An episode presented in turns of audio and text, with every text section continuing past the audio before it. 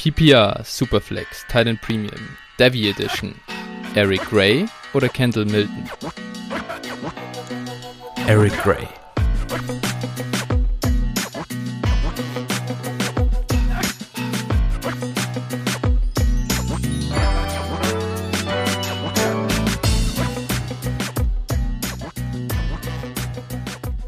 Servus und herzlich willkommen zu einer neuen Folge von Dynasty Flow, der Dynasty Show von Phil und Flo. Na, Phil, Alter, sorry, sorry.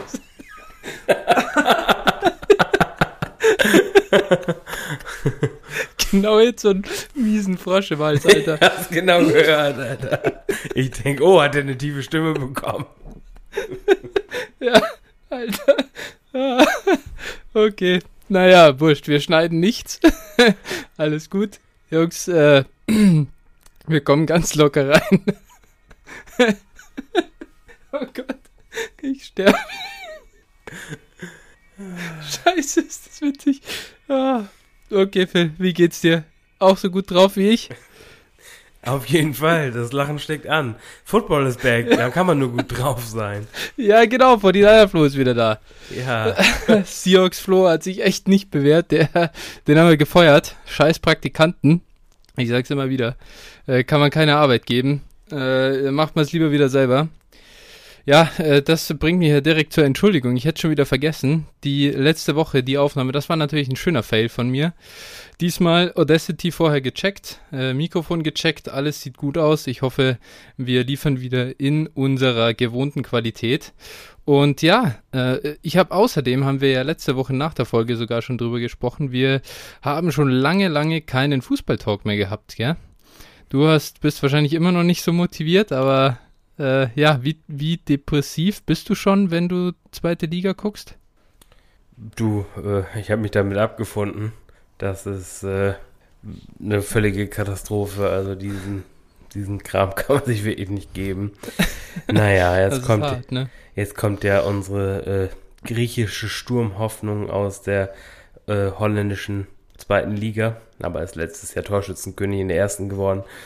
Ja, mal schauen. Also er hat auf jeden Fall Erfahrung mit Abstiegen. Äh, das ist aber uns vielleicht ganz gut, ganz äh, gut aufgehoben. Äh, der, der war Torschützenkönig der ersten holländischen Liga letztes ja, Jahr. Ja, genau, ist aber ab, sind trotzdem abgestiegen. Hat irgendwie 26 Buden gemacht okay. oder so. Ja. Okay, okay. Und äh, der Mann hat keinen anderen Verein gefunden als Bremen. Das ist auch, äh, spricht für euch. ja. Naja, seid, ihr seid noch was im Weltfußball. Ja, Gott, das ist peinlich. Ich habe aber, ich habe am Wochenende ja. schon äh, kurz bei 1860 gegen Türgütschü äh, Türgütschü München, ja. Genau, äh, das Stadtduell Münchens und schon mal geschaut, gegen wen wir nächstes Jahr dann so ran müssen. du machst jetzt schon Scouting, oder? Ja, ja. Äh, das, äh, neben der Scouting der College-Spieler hier für unsere ja, heutige Devi-Folge machst du auch noch äh, Scouting für die 2022er äh, Bremer Gegner. Das ist natürlich wirklich vorbildlich, muss ich sagen. Ja, du, man muss sich anpassen. Ja, ich hoffe natürlich, dass wir tatsächlich ein Spiel gegeneinander haben, aber von mir ist dann, wenn dann bitte in der zweiten Liga. Äh, die Löwen sind ja der, die Nummer 1 unter den Buchmachern äh, für den Aufstieg äh, aus der dritten Liga und äh, auch unter den Trainern der dritten Liga. Also wir sind an sich gut aufgestellt. Jetzt müssen wir das natürlich auch noch am Ende irgendwie, ja, äh, ummünzen in entsprechenden sportlichen Erfolg. Das sind ja immer noch mal zwei Paar Schuhe, leider. Ach, mit Mölders kann da nichts schief gehen. Ja, Möldi, einfach eine Legende. Lebende Legende des Fußballs, keine Frage. Muss man mögen. Ja, ja gut, äh, du bekommst halt Sascha Mölders aus dem Pott, aber den Pott nicht aus Sascha Mölders. Ja. Und äh, ist schon, ist, ist schon tatsächlich ein, äh, ich weiß nicht, er hat sich ja jetzt hat so einen Namen gemacht, ich glaube, den kennt deutschlandweit jeder Fußballfan mittlerweile. Und das war, glaube ich, vor, vor der letzten Saison noch nicht so. Ja, kann gut sein. Obwohl er durchaus auch ja mal, ich glaube, bei Augsburg ganz erfolgreiche Zeiten hatte, ne? Ja, ja, Erstliga Fußball gespielt. Aber ja, die Wampe von Giesing, äh, als die er sich ja, das ist ja seine eigene Marke. Verkauft er ja Shirts und so, also er weiß sich natürlich auch ganz gut zu inszenieren. Dann steht er da in seinem, ja, sein After Postgame-Interviews und sagt, dass er sich wieder noch eine Pizza holt. also ist schon, schon ein ganz solider Typ auf jeden Fall. Aber ja, so viel dazu. Äh, haben wir das auch mal wieder, äh, dein Leiden als Werder-Fan, äh, einmal angesprochen. Ich hoffe ja, dass es besser wird in den nächsten Wochen. Und vielleicht ist ja die griechische Sturmhoffnung der Türöffner. Let's see. Vielleicht äh, kann er auch neben, Innenverteidigung spielen. Äh, ah ja, ja. Das wird mir gut vielleicht gefallen. Vielleicht ist er polyvalenter Spieler einfach, ja. ähm, ja, neben Fußball, ich habe schon gesagt, heutige Folge ist unsere erste, die wir mal so zum äh, Thema Devi machen. Das äh, ist ja mal eine ja, speziellere Folge. Ich denke, da wird auch der ein oder andere Hörer unseres äh, Podcasts noch keine persönlichen Erfahrungen damit haben. Nicht alle spielen Devi-Ligen. Das ist dann doch nochmal ja, eine ne Spur intensiver oder ja, boah, wie soll man sagen, äh, aufwendiger vielleicht als Dynasty-Ligen.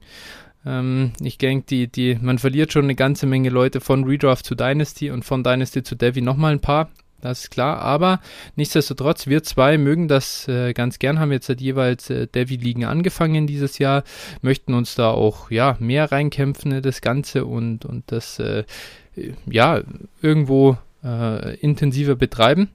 Und ich finde es cool, dass man das jetzt halt hier auch mal so in den Podcast mit aufbauen kann. Wir haben uns überlegt, auch unterjährig dann mal eine kleine, ja, so ein kleines Devi-Update zu geben. Das sind ja Spiele, im Prinzip, die dann nächstes Jahr größtenteils im NFL-Draft äh, dabei sind, neben dem, also neben den Spielen, die dann natürlich auch erst 2023 oder sogar 2024 erst kommen. Aber so hat das auch für Dynasty-Spieler eine gewisse Relevanz, dass man die Jungs schon mal kennt, schon mal weiß, äh, wer woher kommt.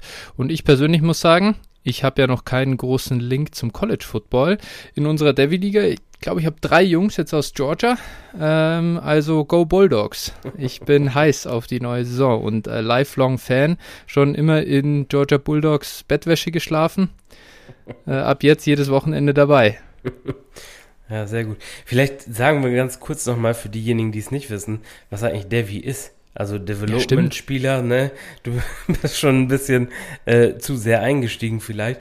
Also es bedeutet im Endeffekt, man äh, ja hat entweder einen äh, gemeinsamen Rookie- und, und Devi-Draft. Ne? Das heißt, Devi-Draft, Devi-Spieler sind eben Spieler von College, wie Flo ja auch schon gesagt hat.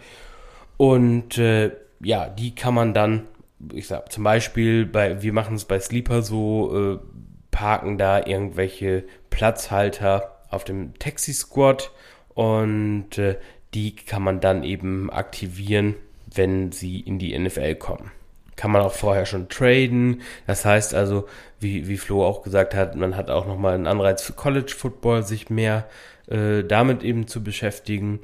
Und äh, ja, eigentlich so während der Saison hat das dann keine großen Auswirkungen, ist eine normale Dynasty-Liga, aber eben dann zum Rookie-Draft und der Wert der Rookie-Picks äh, verändert sich dann natürlich durch. Und äh, ja, das ist alles nochmal ein bisschen noch mehr auf, auf längere Sicht gesehen. Genau, das, äh, also Sleeper halt ganz angenehm. Die meisten nutzen die Spitznamen für irgendwie äh, vielleicht bisschen Gaudi und äh, benennen damit äh, einen Spieler um. Dann gibt es manche Dynasty-Ligen, die äh, benennen den Spieler um und schreiben halt den Trade Value aus der, des Owners Sicht, sage ich mal, irgendwie hin und sagen, für den Spieler will ich einen First haben oder so. Und äh, dann kann es und wir jetzt in unserer Devi-Liga, und ich denke, das ist der größte Teil, ähm, der das so macht, wir benennen die Spieler quasi um. Also ich habe hier unsere Devi-Liga zum Beispiel dann eben, ähm, äh, wie, wie heißt der Kollege nochmal? Äh, Bruce Tur nee, Robert Turbin, genau, Robert Turbin gepickt, Running Back, ja, ähm, bei den, ich, ich glaube, ist er noch bei den Seahawks jetzt nein, sogar am Kader? Nein, nein, oder ist er Free Agent? Ich glaube, der ist entweder Free Agent oder schon ah, ja, retired. Ja, genau. Das, das ist schon ein paar Jahre her, die guten alten genau. Zeiten. Da, seit zwei Jahren nicht mehr bei den Seahawks gewesen oder zumindest vor zwei Jahren noch bei den Seahawks gewesen. Ja. Und ja, der Mann, ähm, äh, zum Beispiel den habe ich dann hier gepickt einfach in, in, dem, in dem Draft und benennt man halt dann um in äh, Brees Hall ähm, von Iowa State und ja, dann weiß jeder quasi, wenn ich für Robert Turbin trade dann, oder ein Angebot mache, dann mache ich halt ein Angebot für Brees Hall. So äh, kann man dann sich sein Team halbwegs ordnen. Und so kann man eben auch in anderen Teams dann gucken, welche Spieler die haben. Das ist halt ein bisschen schade. Ich warte darauf, dass Sleeper irgendwann mal noch so die vielleicht äh, Top 100, äh, Top 200 wäre natürlich noch geiler an äh, College-Spielern irgendwo mit integriert, dass man die selber picken kann. Dann wäre das Ganze noch ein bisschen übersichtlicher. Aber so ist es zumindest halbwegs gut handelbar, finde ich. Ja, ich vermute mal, das wird spätestens im nächsten Sommer kommen. Ja. Ähm, da wurde schon oft unter Sleeper Post nach verlangt. Und äh, andere Portale, wie zum Beispiel, ich glaube, My Fantasy League, ähm, die bieten das eben schon an. Da kann man das machen. Äh, wäre cool. Nur das Problem ist halt, die restliche Seite ist riesen Scheiße. Da, daher ja. äh, kann ich, also kann ich persönlich meine, meine Erfahrung äh, niemandem empfehlen, irgendwie auf My Fantasy League zu spielen. Äh, ja, NFL.com bietet sowas, glaube ich, gar nicht an. Und äh, ich glaube, ich weiß nicht, wie es bei Fantrax zum Beispiel ist. Da, äh, ja, das kann ich nicht sagen, weiß ich nicht. Ja, ändert auch nichts, äh, ist trotzdem nicht cool. Nee. Also Fantracks, also, also der My Fantasy League da, wenn du das erste Mal irgendwie bist, ey, das, das nervt ja so krass ab. Ja. Bis das kommt das einfach kaputt. Wie kann man so ein Frontend bauen? Das ist wirklich, äh, verstehe ich nicht.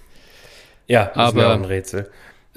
das ist wirklich, äh, ich glaube, da, da, hätten sie jemand hinsetzt, haben sie jemand hingesetzt und mit der Aufgabe mach so schlecht wie es geht. So umständlich und so unintuitiv. Aber ja, ähm, es ist, wie es ist. Und wir müssen es ja nicht spielen. Deswegen, genau. jeder, der will, klar, ich kann es total nachvollziehen. Dieses hat eine viel höhere, ja, also kannst viel mehr customizen, kannst äh, viel mehr einstellen und eben solche Gadgets dann hier machen. Aber ja, ja am Ende äh, sind wir ja Sleeper-Jünger. Ja. Und ich bin auch sehr optimistisch, dass wir 2022 in der Offseason da eine Weiterentwicklung beim Thema Devi sehen. Die Jungs sind ja wirklich sehr darauf erpicht, auch die Sachen, die da prominent gefordert werden, auch zu implementieren. Ja, da wird einiges an Geld investiert. Ich glaube, ist auch die schnellst wachsende Plattform ja. im Fantasy-Bereich und ich denke mal, also wenn die so weitermachen und noch äh, vernünftige IDP-Scoring und Steuerung ja. einbauen und dann noch vielleicht Devi, vielleicht irgendwann mhm. nochmal Campus zu Kenton, ähm, ja. Oh. wo, wo es praktisch noch eine College-Fantasy äh, Parallelliga gibt, für alle, die das noch nie gehört haben. Sonst haut's mal bei Google rein, mhm. wenn euch das interessiert. Oder fragt uns ja. privat, wollen wir jetzt nicht zu sehr drauf eingehen. Ich denke, wenn ja. das noch äh, bei, bei Sleeper eingebunden wird, ich denke, dann äh, ja, werden sie irgendwann äh, unangefochtener Marktführer sein. Ja, Auction ist ja auch noch so ein Thema, das gibt's ja. jetzt mittlerweile, aber das ist, äh, ich weiß nicht, wie gut das jetzt ankommt bisher. Da, wär, da arbeiten sie, glaube ich, auch noch ja. halt auf jeden Fall dran, dass das noch ein bisschen angenehmer wird. Aber man sieht halt so, das war zum Beispiel eins der meistgeforderten äh, Dinge und das haben sie dann jetzt auch umgesetzt. Und mhm. das ist schon cool. Also war überhaupt, finde ich, eine Offseason, in der sie sehr viel gemacht haben. Ja, auf jeden Fall. Genau. Okay, aber bevor wir jetzt halt, äh, eben zu unserem Devi Mock Draft kommen, da haben wir mal so die erste Runde gemockt. Das haben wir in unserem äh, Discord gemacht. Diejenigen, die Hörer, die da drin sind. Die werden schon äh, vielleicht äh, ja riechen, was da kommt diese Woche. Und ähm, ja, äh, das werden wir dann später machen. Jetzt hat äh, davor vielleicht einmal noch kurz, bevor wir zum Devi-Thema kommen. Wir hatten ja Preseason Week 1. Das heißt auch ja Mini-Overreaction Week 1. Und ja, äh, was, was sagst du zum künftigen Nummer 1 Running Back der NFL, Ramondre Stevenson? Ja, ich bin nicht überrascht. ich ich habe äh, hab irgendwie, äh, ich glaube, sieben, ich habe ihn siebenmal oder sowas in all meinen Ligen. Und mhm. äh, tja, Starter Week One. da bin ich noch skeptisch. Ja. Äh, Damian Harris sah ja auch ganz gut aus. Ja, vielleicht sollte man das einordnen. Also äh, man muss fairerweise sagen, äh, er hat seine ersten Carries gekriegt gegen Leute, die irgendwann mal vor ja. der Waschanlage das Geld einsammeln, beziehungsweise ja. in, der, in, der, Pommesbude die Fritten wenden.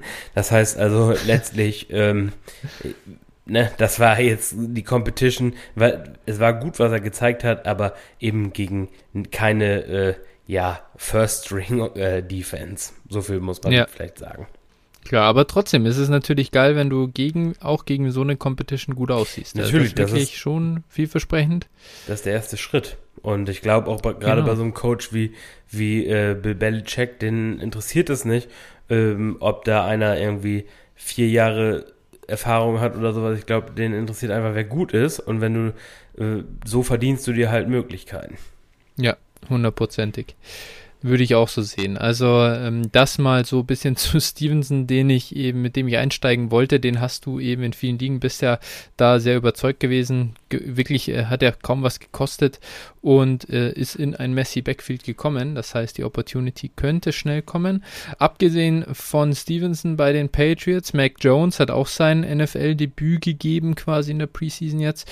Und er sah ja auch ganz gut aus. Also ich glaube, da können wir äh, positiv rangehen, können mal das ad acta legen, dass er überhaupt kein NFL-Quarterback äh, wird, denn das haben ja auch einige ähm, gesagt, dass er niemals in der ersten Runde gehen sollte und bla bla bla.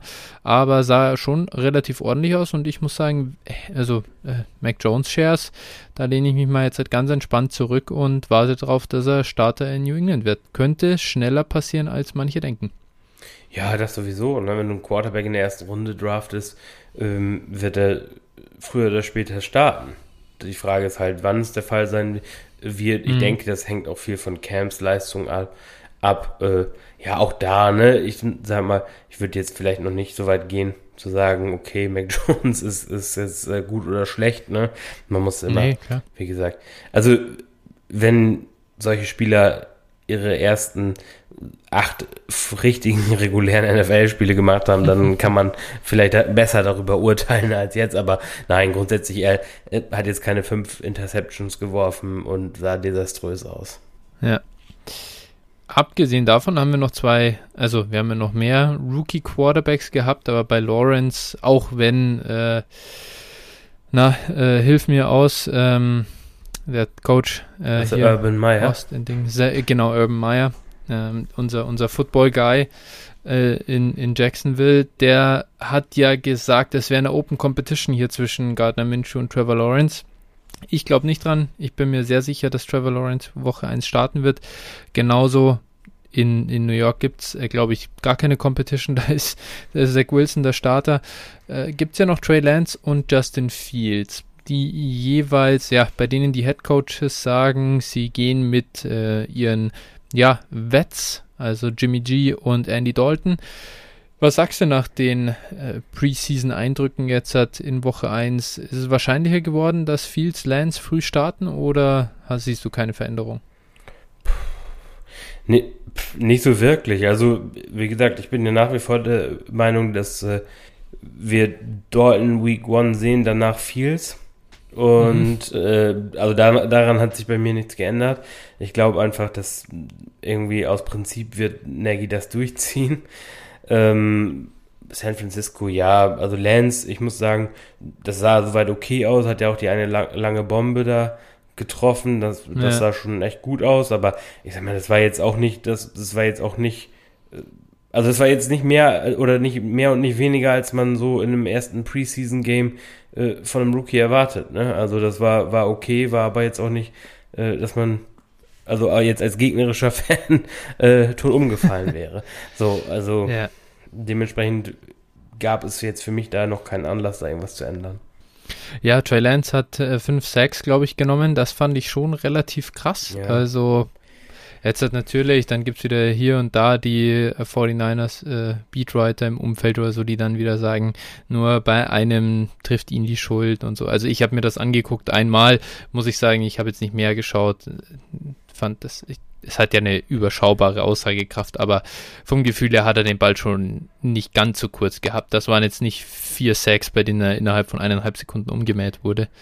Und man hat, glaube ich, daran einfach schon ganz gut gesehen, er braucht schon noch, oder das, das könnte eine Schwäche sein, klassische Rookie-Schwäche, äh, da relativ schnell den, den Ball auch loszuwerden und sich zu entscheiden. Aber klar, es ist seit 20 Monate, seit 20 Monaten das erste Spiel gewesen, quasi, wenn man von diesem einen äh, ja, Exhibition-Game da letztes Jahr absieht und das merkt man äh, Trey Lance, glaube ich, einfach an. Ja. Und der wird noch ein bisschen Zeit brauchen. Das ist äh, ähnlich wie, wie mit Jammer Chase. Ich habe es ja vor mm. ein paar Wochen hier schon gesagt, dass der erstmal ein bisschen brauchen wird.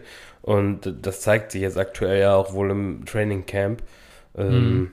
Der kriegt ja momentan richtig äh, ja, Shitstorm, möchte ich mal sagen. also den haben ja schon viele äh, komplett abgeschrieben. Und äh, ja, da würde ich auch mal abwarten bis zur Mitte der Saison. Dann kann man, kann man urteilen. Genau, dafür äh, Terrace Marshall hatte eine echt gute, äh, ein echt gutes, ja, Debüt, irgendwie gute 80 Yards, glaube ich, fünf Catches. Ähm, das sah sehr ordentlich aus. Und ja, äh, glaube ich, da sieht man einfach, wir können uns auf Terrace Marshall freuen. Das ist auch schon mal ordentlich, dass er ein bisschen was gezeigt hat. Ich bin gespannt, ob er sich da tatsächlich jetzt in Carolina schon früher als gedacht vielleicht die Nummer 2 Rolle neben DJ Moore äh, erkämpfen kann und Robbie Anderson ein bisschen früher verdrängt, als wir vielleicht hier auch ähm, ja, im ersten Moment erwartet hätten. Es würde mich nicht wundern. Also, ähm, ja, wie gesagt, natürlich, vorauszusehen war das so nicht, aber die Entwicklung spricht aktuell für ihn. Mhm. Es ist wie gesagt Preseason Week One, ne? ja, ich kann es nicht oft genug sagen. Klar, klar. Ne? Aber die Camp Reports waren auch schon gut. Also, ja, ja, ja, keine Thomas Frage. Marshall war schon, es gab schon viel, was da, viel Bass, finde ich, fliegt da rum, der schon wirklich sehr, sehr vielversprechend ist. Ja, also ich will, du, ich freue mich auch, einer auch meiner äh, höchst geohnten Spieler. Ähm, mhm. ne, nicht umsonst hatten wir, oder hatten wir ihn so hoch, oder ich hatte ihn, glaube ja. ich, auf zwei. Äh, hattest ihn auf zwei, ja. Ja, genau. Und äh, ja, sch schön, wenn, wenn dann äh, da auch was Positives bei rumkommt. Ja, definitiv. Sa äh, Trey mal, Sermon. Achso. Ja. Mhm. ich wollte gerade nach einem anderen Spieler fragen. Egal, mache ich gleich danach. Ja, ja. Okay, dann äh, ich lege einmal ganz kurz rein. Trey Sermon vielleicht noch, kommt mir jetzt auch so hier in den Kopf. Hatte ein paar Carries, sah nicht schlecht aus, hat aber einmal den Ball gefummelt. Da dachte ich mir gleich, uh, da ist Shenny erfahrungsgemäß ja schon immer sehr, sehr ah, äh, wie soll ich sagen, allergisch drauf. Ein jeder Coach in gewisser Weise, aber zum Teil fand ich in den letzten Jahren auch das ein oder andere mal ein bisschen übertrieben, denn ein Fumble, ganz ehrlich, es kann einfach mal passieren und äh, gehört zum Spiel dazu.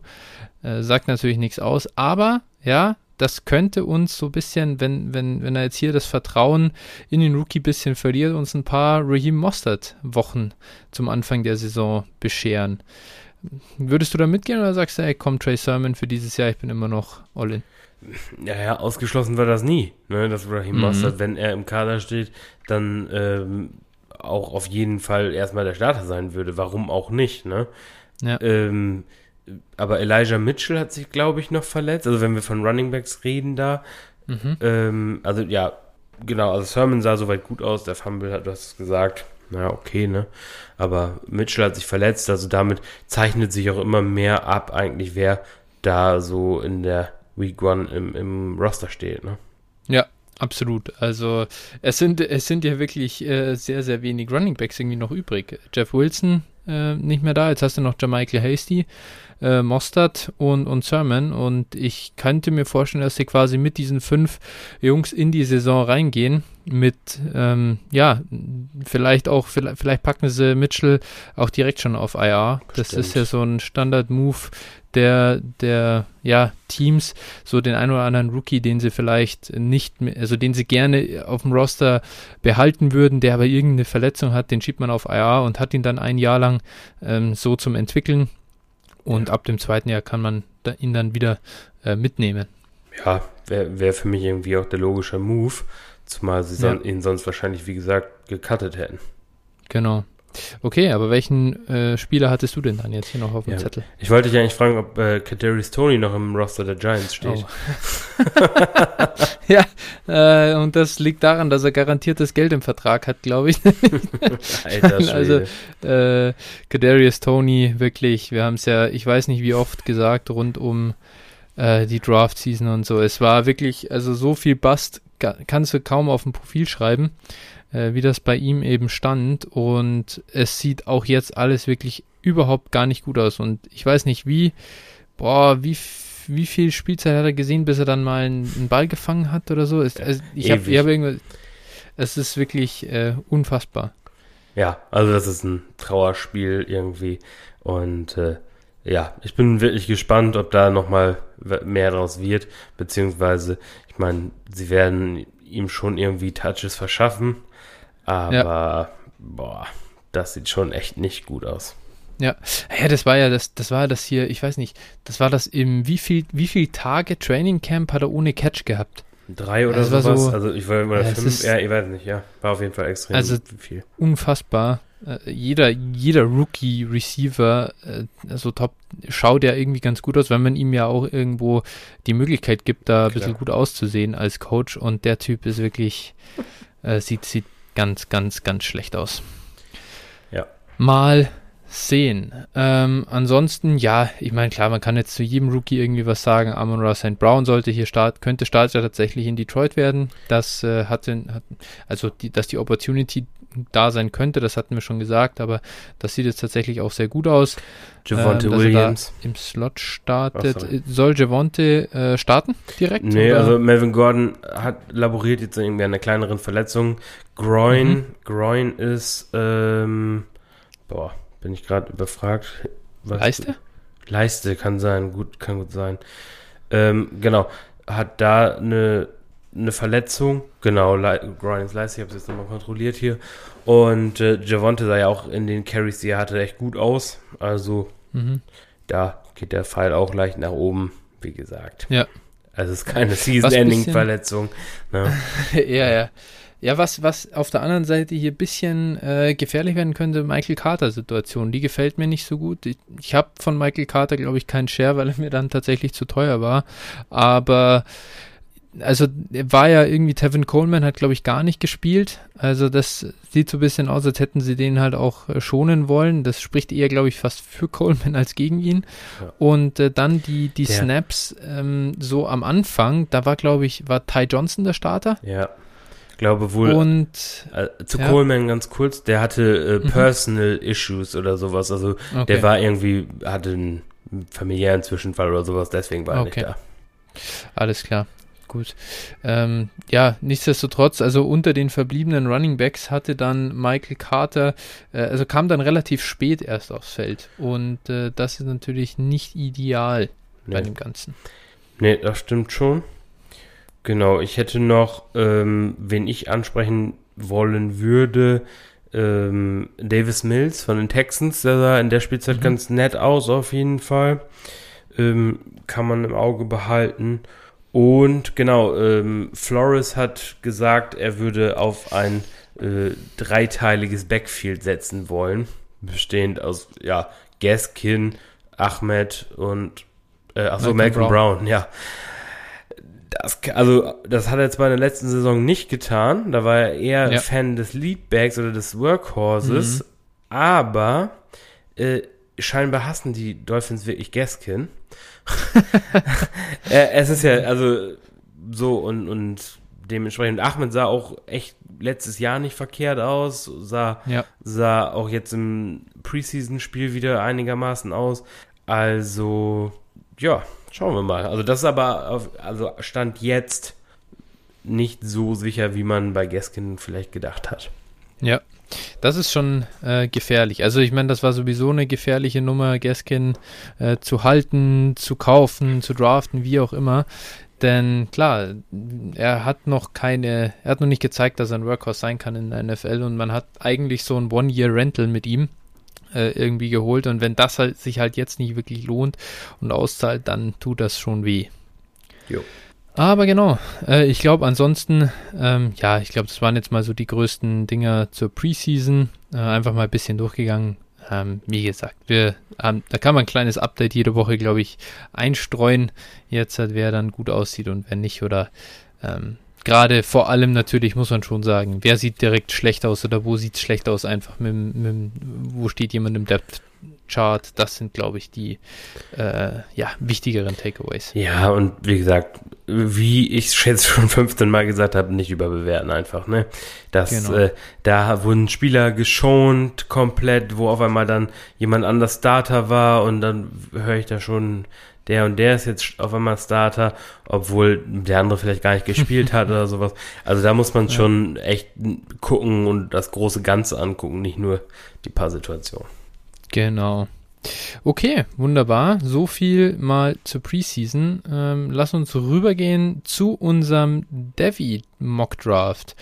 Und ja, also vielleicht, du, du, wir haben ja schon eingeleitet, also jetzt ist Jetzt weiß jeder quasi hier, was Devi ist und äh, was, was haben wir jetzt gemacht. Also es ist unser Standard-Setting, Superflex, äh, Titan Premium, PPR-Scoring und genau, jetzt gibt es einfach in diesem Setting, das wir haben, alle Spieler verfügbar, die aktuell am College sind. Das heißt, das geht also von True Freshmans, ähm, die weiß ich nicht, äh, äh, Trevian Henderson, glaube ich, äh, heißt der äh, Kollege, so Top Running Back der 2024er Klasse dann. Also da sieht man schon, es geht natürlich auch drei Jahre in die Zukunft.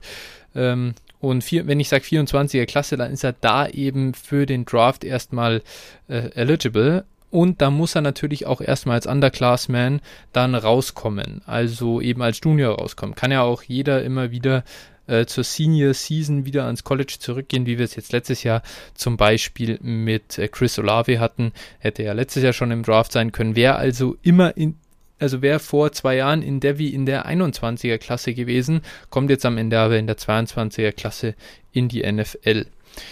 Ja. Äh, so viel dazu. Ja. Äh, genau, also spannend hier auch für diejenigen, die jetzt vielleicht noch keinen Devi spielen und äh, ja noch nicht ausgeschaltet haben. Äh, es ist natürlich auch das äh, für eure Rookie-Picks interessant. Ne? Das heißt also, wir werden auch gleich immer zu den Spielern jeweils das Jahr dazu sagen und mhm. äh, dann kann man auch vielleicht so ein bisschen einschätzen, okay, die Klasse hat die und die Spieler, ist daher interessant, die Klasse hat die und die Spieler, äh, ist daher vielleicht äh, nicht oder weniger interessant. So, und das äh, finde ich auch immer ganz spannend dazu dann zu hören. Genau, definitiv. Allein deswegen ist es tatsächlich schon auch irgendwo ein bisschen also wichtig oder wertvoll, äh, sich tatsächlich mit Devi auseinanderzusetzen, um einen gewissen ja, Marktwert von den eigenen Picks zu kennen, gerade wenn man weiß, hey, ich muss, ich, ich würde mich gern mit einem jungen Running Back im Draft verstärken.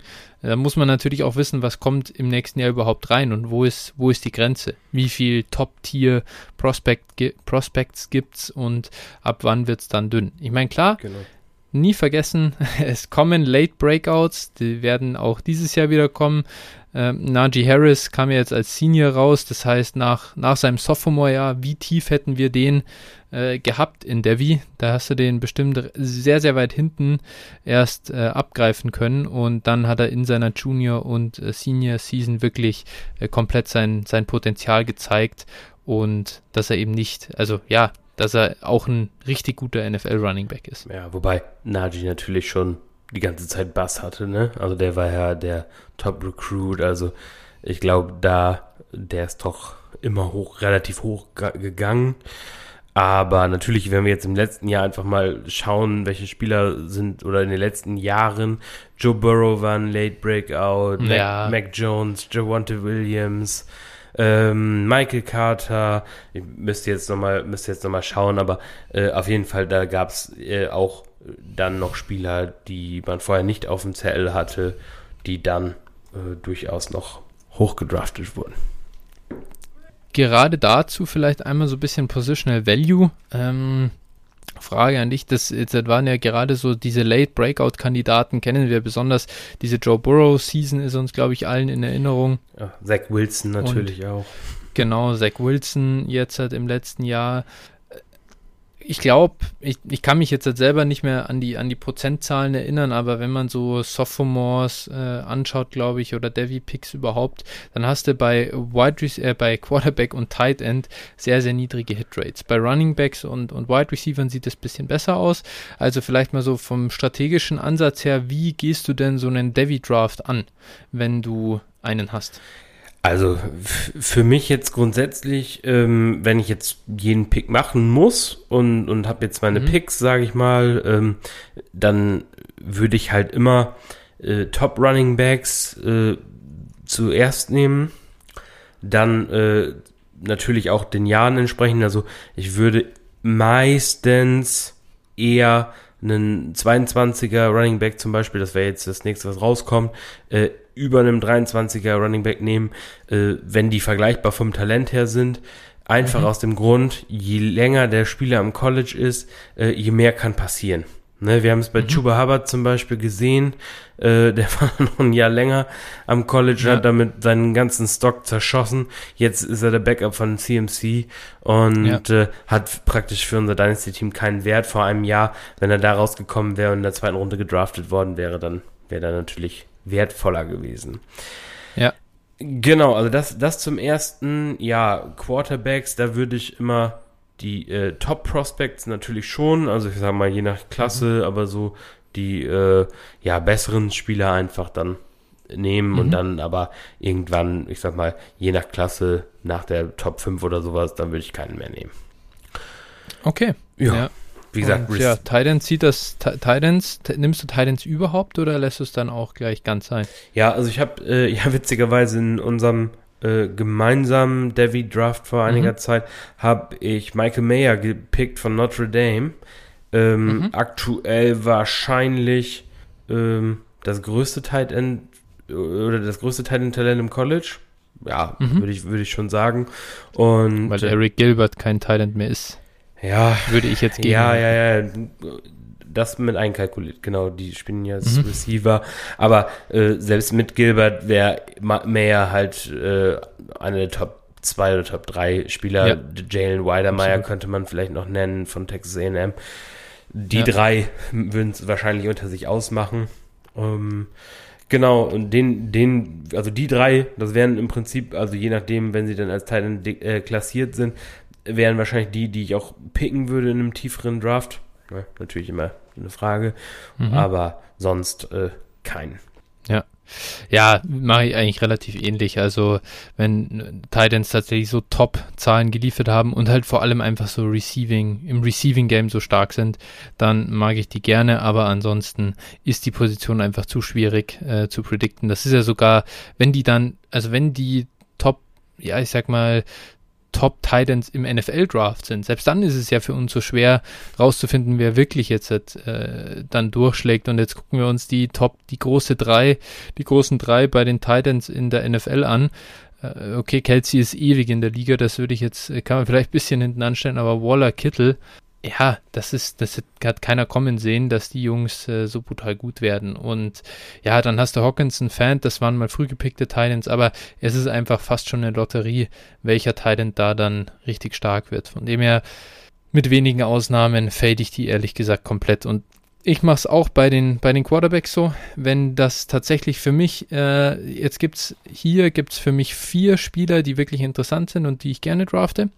Und danach höre ich persönlich komplett auf, weil die doch teuer sind, meiner Meinung nach. Also die gehen auch zweite, dritte Runde dann, gehen halt Jungs äh, vom Board wie ein ähm, ja, Matt Corell, ähm, CJ Stroud habe ich gesehen oder äh, ja, Keaton Slovis, das, das ist mir aber dann alles einfach zu unsicher und da gehe ich dann doch lieber mit den Spielern, ähm, wir haben es ja in dem, in, in der ganzen Draft-Season schon gehabt, Wide Receiver, die ein äh, frühes Breakout-Age haben, die hohe Market-Share-Zahlen auflegen, die eben als Freshman und Sophomore schon dominieren. Da bin ich mir dann auch nicht sicher, aber ich bin zuversichtlich, dass die sich in die NFL spielen, dass die Top 3, in den Top 3 Runden, sage ich mal, gepickt werden und dass die dann auch Impact für mein Dynasty-Team haben können.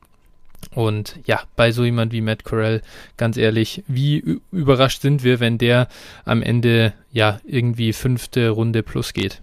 Ich persönlich bin es nicht. Nee, nee, nee, das wird sich alles, äh, ich sag mal, in diesem Jahr jetzt entscheiden.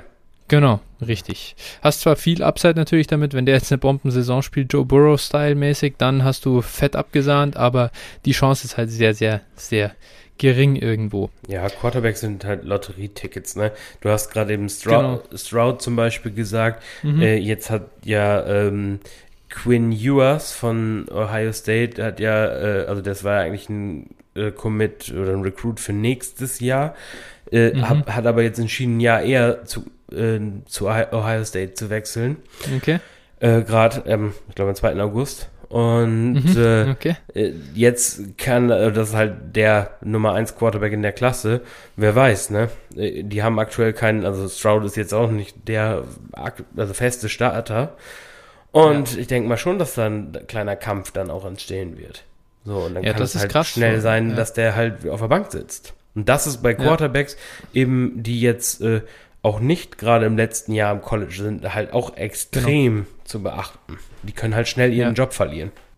Genau, also das darf man halt dabei nicht vergessen. Also äh, Stroud ist jetzt halt Sophomore und ist erst 23 eligible und äh, dann, wenn natürlich so sagst, okay, Sophomore oder Freshman und dann gerade, ja, Stroud ist dann Junior und der andere ist Sophomore, uff, äh, da kann es natürlich schon ganz schnell passieren, dass du verschwindest und dann komplett vom Radar bist. Ja. Dann musst du, okay, also ich meine, was natürlich jetzt schon einen Unterschied macht, du hast ja jetzt einen Transfer so frei, das ist okay. Ja. Du musst dann nicht mehr, du wirst dann nicht mehr gesperrt, so war es ja früher am College, wenn du das College gewechselt hast, innerhalb der Power 5 Conferences, glaube ich, äh, zumindest war es ja so, dass du dann ein Redshirt-Jahr einlegen musst. Und deswegen war natürlich das, das quasi Todesurteil. Äh, du wurdest auf die Bank gesetzt, dann ähm, ja, konntest du wechseln und hast, hast ein Jahr zugeguckt und konntest dann in deinem Senior-Jahr vielleicht nochmal äh, was zeigen. Aber das ist, das macht jetzt zumindest nochmal ein bisschen besser. Glaubst du, könnte das was sein, dass die Quarterbacks wertvoller werden in Devi? Jein. Also klar, natürlich, aber äh, Gegenfrage, willst du einen Quarterback haben, der dann verdrängt wurde und irgendwie bei, äh, bei Texas Tech oder irgendwie sowas äh, groß aufgespielt hat? Okay, wahrscheinlich schlechtes Beispiel, Mahomes kommt von Texas Tech, oder? ja, stimmt. Ja. Aber, Aber äh, der wurde nicht verdrängt. Nor North Texas oder äh, hau mich Ja, tot, klar. ne? So will man den dann Ja. draften? Weiß ich nicht. Ne? Das ist immer so ein bisschen die, die, äh, die Frage. Also Ja. ich glaube jetzt nicht unbedingt. Klar, für einige wird, einige Fälle wird es geben, für die es gut ist. Okay. Gut, ja, so viel mal generell so ein bisschen zur Strategie äh, in Devi, so mal leicht angeteasert, wir gehen jetzt hier nicht zu tief rein. Äh, ich selber muss auch dazu sagen, ich muss da selber noch eine ganze Menge lernen. Für mich ist das als auch so ein erstes Jahr, dem ich mein, mein Fuß so ein bisschen in den Devi-Teich halte. Und äh, ja, das ist nur das Akklimatisieren, bevor dann nächstes Jahr die Arschbombe hineinkommt und äh, groß auf Devi umgestellt wird natürlich. Also ich habe schon richtig Bock. Es macht schon, irgendwie macht es einfach Spaß, sich damit auseinanderzusetzen. Auf jeden Fall. Genau, okay, dann lass uns mal mit unserem Mockdraft starten. Du hast mich ja da sogar an 101 anfangen lassen.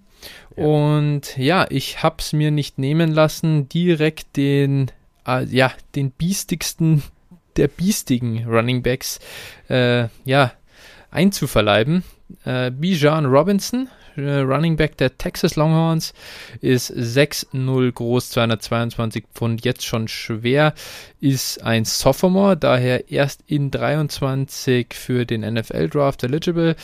Am 30. Januar 2002 geboren. Ich muss da auch immer wieder echt dem Kopf schütteln, wenn ich diese Geburtsdaten sehe. Wir reden jetzt halt einfach über äh, Spieler, die deutlich nach 2000 äh, mittlerweile geboren sind und das sind die nächsten Top-Athleten in der NFL. Also äh, ja, hammerhart.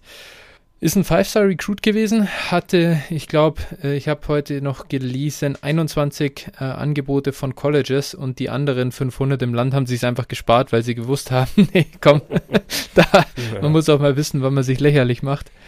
Äh, und ja, er hat sich eben für Texas entschieden, gegen Alabama, Ohio State, LSU zum Beispiel. Standen auch alle bei ihm auf der Matte. Und äh, warum nehme ich jetzt hier den Running Back, der erst 23 in die NFL kommen kann, an 101? Was ihn einfach richtig, richtig gut macht, äh, ist seine ja, Workhorse-Size einerseits. Also eben, der hat von 200 äh, Pfund auf 222 schon draufgepackt jetzt in seinem Freshman-Jahr. Kann mir auch gut vorstellen, dass da nochmal das ein oder andere Pfund dazukommt, bis er äh, in die NFL kommt. Und äh, wenn man ja einfach äh, ihn auf Tape anschaut, dann sieht das jetzt schon nach NFL-Back aus. Könnt als kleinen Tipp hierzu mal bei YouTube gibt es, glaube ich, jedes Play von Bijan Robinson, in dem er, äh, sag ich mal, stärker involviert war. Heißt äh, Touches plus Targets. Ähm, gibt es irgendwie jedes Play von ihm auf YouTube in so, einer zwei, in so einem 22-Minuten-Video. Und das ist echt cool. Also da freut man sich schon drauf. Dann ist natürlich der große Punkt, ähm, also sein, ja, der Positional Value, der ist einfach da. Ich will die Top Running Backs der Zukunft haben und äh, das so früh wie möglich.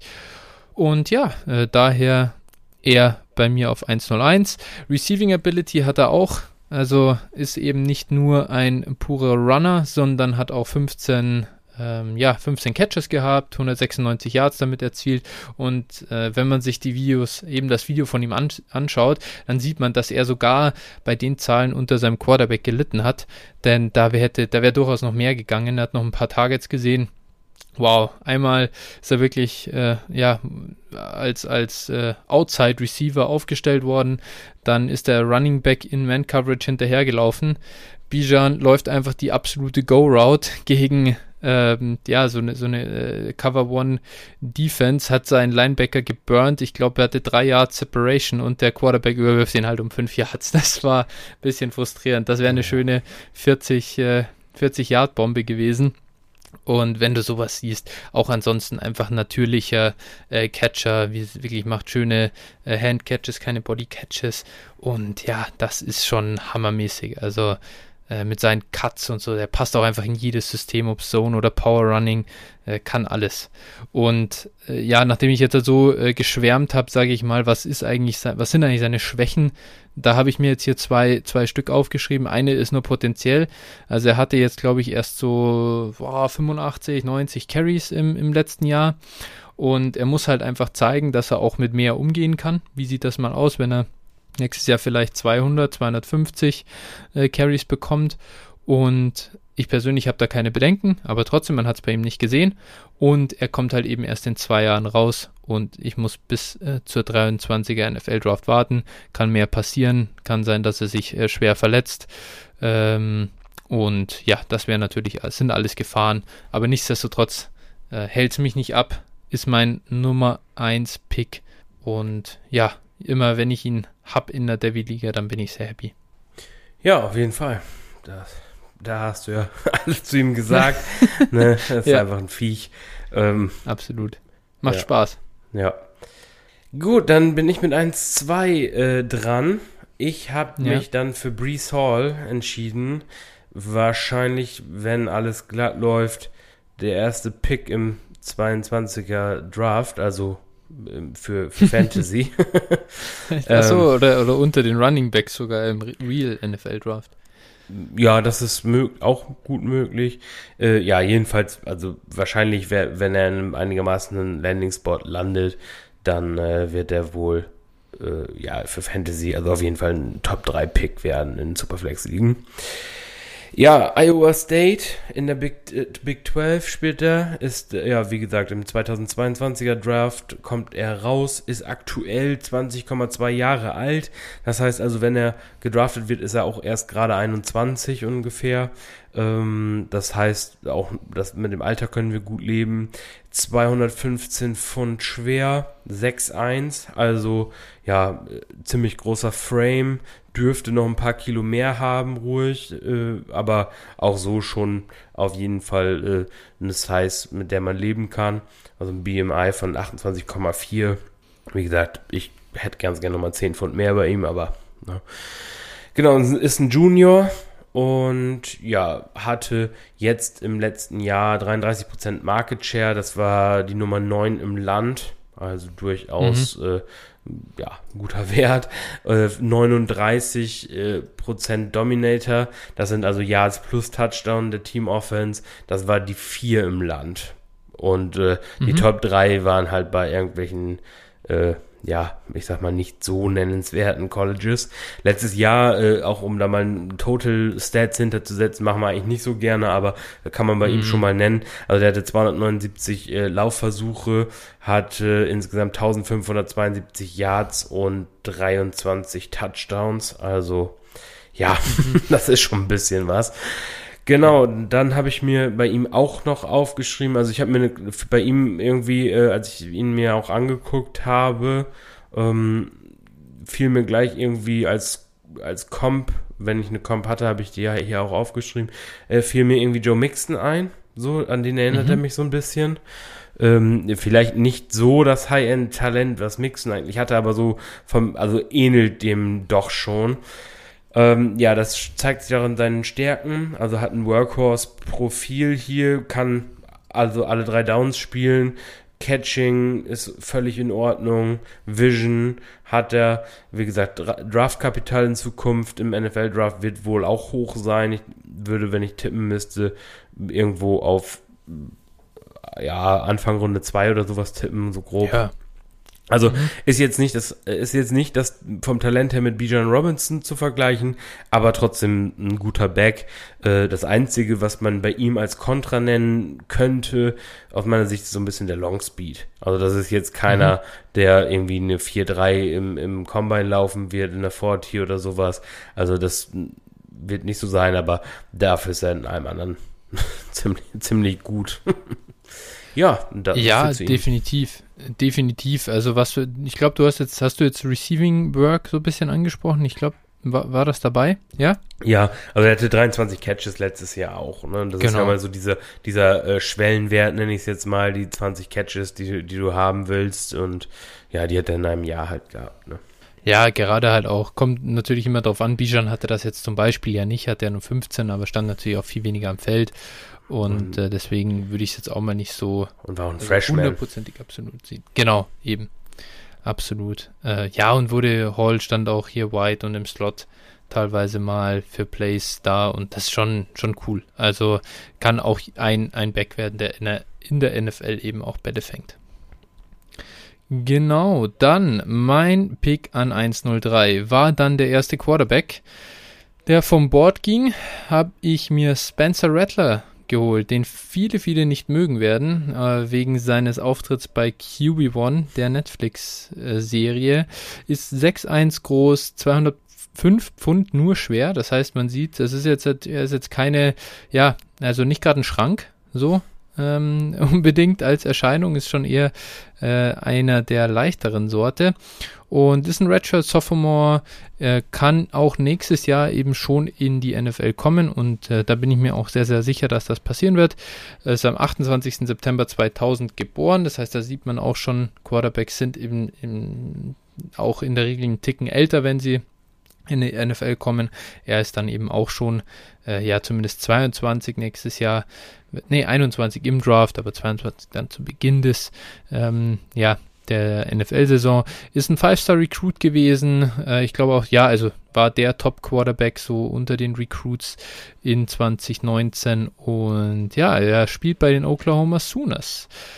Was ist bei ihm positiv? Da muss man sagen, ja, es ist Athletik, Armtalent. So, da, der kann halt jeden Wurf machen, den er will, ähm, kann übrig, also, also macht halt teilweise verrückte Würfe, macht, hat dabei auch manchmal dumme Entscheidungen. Äh, Komme ich gleich dazu bei den negativen Sachen, aber er spielt so ein bisschen den Football, der, glaube ich, ähm, ja, irgendwo auch durch Pat Mahomes so ein bisschen NFL, ähm, wie soll man sagen? Ähm, tauglich. Taug, genau, NFL tauglich gemacht wurde.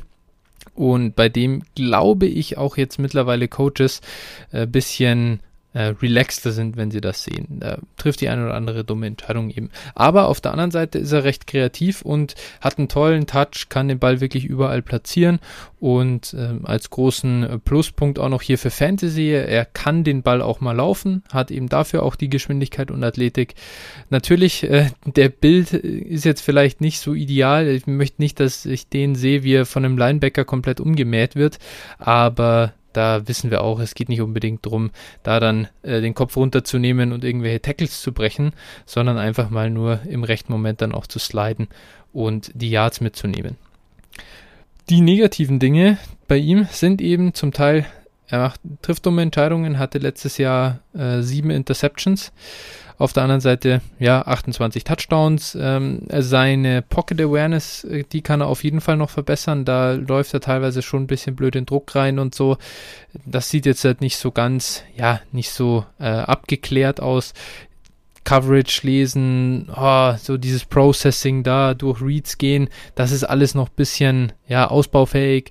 Selbst eben, also für einen Top ähm, äh, College Quarterback ist es ausbaufähig und wie gesagt, Frame Size, da könnte es anders aussehen, wäre besser, wenn er da einen Ticken, ähm, ja, einfach, ja, bisschen, wenn er ein bisschen mehr auf den Rippen hätte, ein bisschen mehr Muskeln hätte. Aber es ist okay. Am Ende haben wir schon genug Quarterbacks jetzt auch gesehen, die nicht unbedingt den perfekten Bild hatten. Die können es trotzdem schaffen. Und warum bin ich hier so, warum nehme ich ihn so früh? Ich bin mir einfach so sicher, ich kann es mir nicht vorstellen, dass er kein Top 10 Pick im anstehenden NFL Draft wird. Und wenn ich die Chance habe, so einen Spieler zu bekommen, dann nehme ich den hier auch sehr früh in Devi. Ja, der sieht nur aus wie ein Zwölfjähriger. Darauf komme ich immer nicht klar. ja, und der ist und der ist einfach auch nicht sympathisch. Das muss man halt ganz klar sagen. Ja, gut. Das bringt teilweise die Position mit sich. Und, ja, äh, klar. Ja. Ja, und vielleicht auch diese, die, die Serie natürlich schon auch. Also muss man auch sagen, Ja. es ist, äh, ich möchte auch den Stab über so einem jungen Kerl nicht brechen. Nee. Ähm, alles gut. Und wie gesagt, es ist, äh, man wird erwachsen und ich glaube einfach, dass er, ja, dass er das Talent für die, für, äh, dafür hat, ein guter NFL-Quarterback zu werden. Ja, und als, also Sooners Quarterbacks äh, haben wir durchaus auch eine Geschichte also in den letzten Jahren. Definitiv, definitiv. Ja, dann äh, komme ich zu meinem vierten Pick und äh, das ist der Erbe eines sehr prominenten Quarterbacks aus der diesjährigen äh, Draftklasse und zwar äh, von Trevor Lawrence und der Name äh, deswegen, deswegen hast du ihn mir auch gelassen ist äh, also DJ Uyangalele ich habe ein bisschen Also so, so spricht man ihn Mhm. aus. Ich habe ein bisschen, also ich habe mir einiges angehört und habe es auch hier die, die Lautschrift nochmal mir ähm, angeguckt. Also gut, wie gesagt, ich, ich hoffe, dass ich das jetzt richtig gemacht habe. Also der, der Gute hat samoanische Wurzeln. Daher auch der Name. Werde ihn jetzt äh, im weiteren Verlauf dann DJU nennen. Ähm, Ja. auch wenn, wenn ich gehört habe, dass das etwas respektlos sein soll, aber ja, das ist ein bisschen wie bei Touren, ne? Wahrscheinlich je öfter man es hört, desto mehr geht es in Fleisch und Blut über. Absolut. Genau, also Clemsons neuer äh, Quarterback war auch ein Five-Star-Recruit. Ich glaube sogar der Number One Recruit der Klasse, also der 20er-Klasse dann, ein später als Rattler. Genau, ist aktuell 20,3 Jahre alt. Ähm, 200 bis 200, äh, 250 bis 260 Pfund. Also das ist ein richtiger Mhm. Brocken bei 6,4 Ja. Größe. Ist ein Sophomore, das heißt, er kommt in 2,23, dann könnte er rauskommen, sagen wir es mal besser so. Genau, und äh, für mich aktuell glaube ich, der beste College Quarterback. Also ich habe jetzt, also es gibt nicht so viel, was man sich von ihm angucken kann. Er hat zwei vollständige Spiele letztes Jahr gestartet, als Trevor Lawrence, glaube ich, mit Covid äh, raus war. Aber äh, ja, das war gegen Boston College und Notre Dame. Gegen Notre, also gegen Boston College haben sie gewonnen und gegen Notre Dame hat, die hat er in die zweifache Overtime gezwungen und dann haben sie zwar verloren, aber für einen äh, Freshman, Freshman gegen Notre Dame, die ja letztes Jahr eine wirklich gute Defense und also Mannschaft und auch vor allem Defense hatten, äh, ist das schon ganz beachtenswert. Hat da jeweils auch in beiden Starts äh, über 40 Pass Attempts gehabt, also die haben ihn auch nicht versteckt. Hatte da 66 beziehungsweise drei- äh, 73 Prozent Completion Percentage, zwei, jeweils zwei Touchdowns und null Interceptions. Dazu auch ähm, ja Rushing Attempts. Mm, Ja, sah mir, was ich jetzt gefunden habe, so teilweise auch nach Kneel Downs aus, die da mitgezählt wurden. Aber äh, also er hat auf jeden Fall die Rushing Ability. Das ist, glaube ich, ganz wichtig zu nennen. Ähm, genau, äh, Adjusted Net Yards per Attempt lagen bei 8,15. Das bewegt sich im 80. bis 90. Perzentile, also durchaus wirklich auch, also die haben, die haben ihn nicht versteckt, ne? Das war, das ist nochmal der, Mhm. der Punkt dahinter. Ähm, ja, er hat im Prinzip das komplette Package. Das heißt also, Armtalent, äh, gerade bei so einem Kräft, so, so einem Brocken ist das halt ja oft auch so, dass die relativ weit werfen können. Antizipation, der kann im Laufen werfen, also so ein bisschen so äh, Pat Mahomes-mäßig angehaucht. Mhm. ähm, ja, also erinnert mich auch wirklich, also das, was ich von ihm gesehen habe, erinnert mich halt auch so ein bisschen an, an Pat Mahomes vom Spielstil her. Ich will nicht sagen, dass der jetzt gleich äh, talentiert ist, weil das wäre wahrscheinlich vermessen. Ähm, ja, aber hat im Prinzip alles wirklich was Negatives zu sagen, gibt's eigentlich nicht. Einfach wahrscheinlich auch anhand der, des wenigen, was man von ihm überhaupt erst gesehen hat äh, mhm. am College. Aber wie gesagt, das, was man gesehen hat, macht auf jeden Fall Lust auf mehr und äh, ziemlich sicher der First Overall Pick 23. Also wenn jetzt, ne, außer es stellt sich jetzt das doch heraus, dass es irgendwie alles eine Trap war, aber der sieht schon, der sieht schon echt gut aus. Und wie gesagt, Clemson kann Quarterback. Was ist wahrscheinlicher, Spencer Rattler First Overall Pick 22 oder DJU First Overall Pick 23? Äh, DJU 23. Also würde ich, wenn ich jetzt Geld drauf wetten müsste, würde ich darauf wetten. Ich, okay. Ja, interessant. Ich finde, ich finde im Vergleich die, die, äh, also der ist wahrscheinlich das beste Quarterback-Talent in beiden Klassen. Ja, da würde ich zustimmen. Und äh, ähm, mhm. Äh, ich glaube, 22 wird quantitativ brutal sein. Also da werden viele da sein, aber qualitativ äh, kommt das nicht an, an, also diese Klasse von diesem Jahr sowieso schon nicht und auch äh, an 23 äh, glaube ich auch eher nicht ran. Ähm, absolut. Also ich, ich würde auch, aber ich irgendwie, ich würde fast sagen, ist, sind dann die Nummer zwei, wenn du jetzt aus beide Klassen zusammennehmen müsstest, sind dann die zwei und drei nicht mit Rattler und Howell zwei 22er Picks? Aktuell ja, aktuell ja. ja. Aber ich glaube einfach, dass da auch für 23 noch der ein oder andere auftauchen wird. Mhm. Ähm, klar, wir haben, klar, waren ja jetzt auch alles Freshmen. Ja, genau, her. genau. Also das ist halt, das kann man jetzt halt noch nicht sagen, wer da noch so auftaucht. Ja. Gerade, wie gesagt, wir haben es gesagt, Quarterback, die Spielzeit ähm, ist halt sehr limitiert. Das ist jetzt nicht wie bei einem Running Back, wie bei einem Bijan Robinson, der dann mal für, für einen an, gewissen Anteil draufgeworfen wird, aber ja lange auch mhm. nicht die volle Workload hat, sondern es ist ja in der Regel wirklich so, es gibt einen Starter äh, und auch genau. am College oftmals werden dann eben die Leute mit Erfahrung vorgezogen, ne, weil Erfolg ja durchaus auch eine Rolle spielt. Absolut, ja.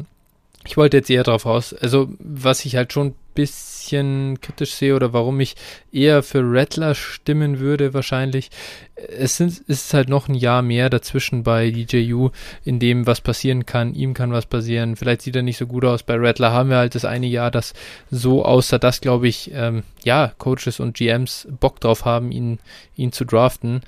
Die größere Gefahr ist dann eher wahrscheinlich Sam Howell. Wenn der dieses Jahr nochmal gut aussieht, dann könnte ich mir gut vorstellen, dass der einen Case hat für den 101 im nächsten Draft. Aber da kommen wir dann dazu, wenn er gepickt wird hier. Ja, also ich glaube einfach, also ich glaube, dass von allen dreien jetzt genannten äh, DJ äh, U halt eben das krankeste Upside hat. Ich glaube halt, ja. dass der, dass der halt irgendwie, ja, schon, also wie gesagt, ich will jetzt nicht in Superlativen ausschweifen, aber der hat schon echt ganz gutes Upside. ja, also er hat halt, also man muss es ja nicht übertreiben jetzt mit, äh, mit eben Pat Mahomes, aber er sieht so ein bisschen aus, finde ich halt, wie, wie, er kannte, er kann, er kann halt dieser nächste Trevor Lawrence werden, der so als Top-Prospect ins College kam und dann im College dominiert hat und dann einfach als nächstes Top so Talent in die NFL kommt, das so gar keine Fragezeichen hat ja, aktuell würde ich dem, würde ich dem schon zustimmen, auch wenn er jetzt halt als Freshman nicht starten konnte, aber ja, wie gesagt, ja. weil er eben Trevor Lawrence vor der Nase hat. Ja, auf jeden Fall sehr spannender Spieler. Gut, dann war ich wieder dran an 1.05 und ich habe mir den nächsten Running Back genommen. Isaiah Spiller, 6'1 groß, 225 Pfund schwer. Also hat hier Workhorse Size schon mal, ist ein Junior, kommt in 22 hoffentlich raus. Und ja, geboren im August, 9. August 2001, war ein Four-Star-Recruit und spielt bei Texas AM. Was gefällt mir an ihm? Eben, ich habe schon gesagt, die Workhorse-Size, äh, das ist top für die NFL. Ähm, da kann er auf jeden Fall bestehen. Dann äh, hat er auch, ein, er hat wirklich absolut die Receiving Ability. Gefällt mir bei ihm sehr, sehr gut. Äh, er war schon in seinem Freshman-Jahr, hat er schon 28 Bälle gefangen, in seinem Sophomore-Jahr jetzt 20. Er hat halt, er ist halt so ein Early Breakout-Guy. Also das, was, ähm, ja, die, die, wie soll ich sagen, äh, ich finde immer Analytics ist hier eigentlich falsch gesagt, aber was die Menschen gern sehen, die hier vor allem auf Stats gucken bei den äh, College Prospects und hat schon 2000 Yards from Scrimmage äh, Seasons hinter sich. Jetzt als Sophomore, äh, als Junior, das ist, auch, das ist brutal stark. Wenn er da jetzt noch eine dritte hinten anstellt, dann ist es eigentlich ja, nahezu ausgeschlossen, dass er in der NFL komplett floppt. Das ist ein äh, maximal hoher Floor, so den, den man haben kann.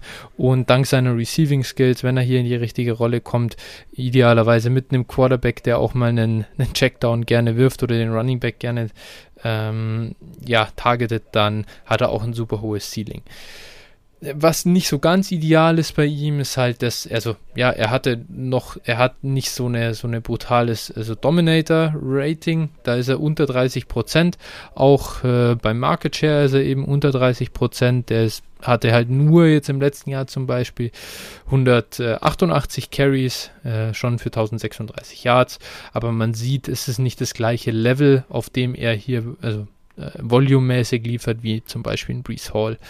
Außerdem hat er auch nicht diesen Top ähm, äh, Long Speed. Ich glaube auch nicht, dass er ein 4-4-Runner wird, also in den niedrigen äh, sehe hier keine 4-4-0 bei ihm kommen. Ich denke, dass wir da so ein bisschen, ja, sehe da halt so ein bisschen Najee Harris ähm, äh, Speed bei ihm äh, um den Dreh rum. Und ja, er hatte außerdem, hat er jetzt, ich glaube, sechs Drops in zwei Jahren.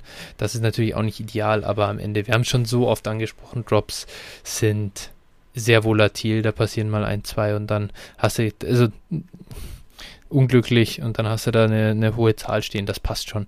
Mach mir jetzt keine Sorgen, dass er dann in der NFL keine Targets bekommt. Denn dafür ist er im Route Running und so weiter einfach auch schon zu gut. Ja, das sind die beiden Topbacks in der Klasse, ne? Also äh, Hall und, und Spiller, denke ich, äh, das ist relativ eindeutig, dass die beiden, also für Fantasy-Aspekte äh, auf jeden Fall als 1 und 2 wohl gehen werden, außer ja. es passiert jetzt noch was Außergewöhnliches. Ja, würde ich auch sagen. Also es ist wirklich, ähm, und, und danach ist halt auch echt, finde ich, eine, ein ordentlicher Tierbreak drin.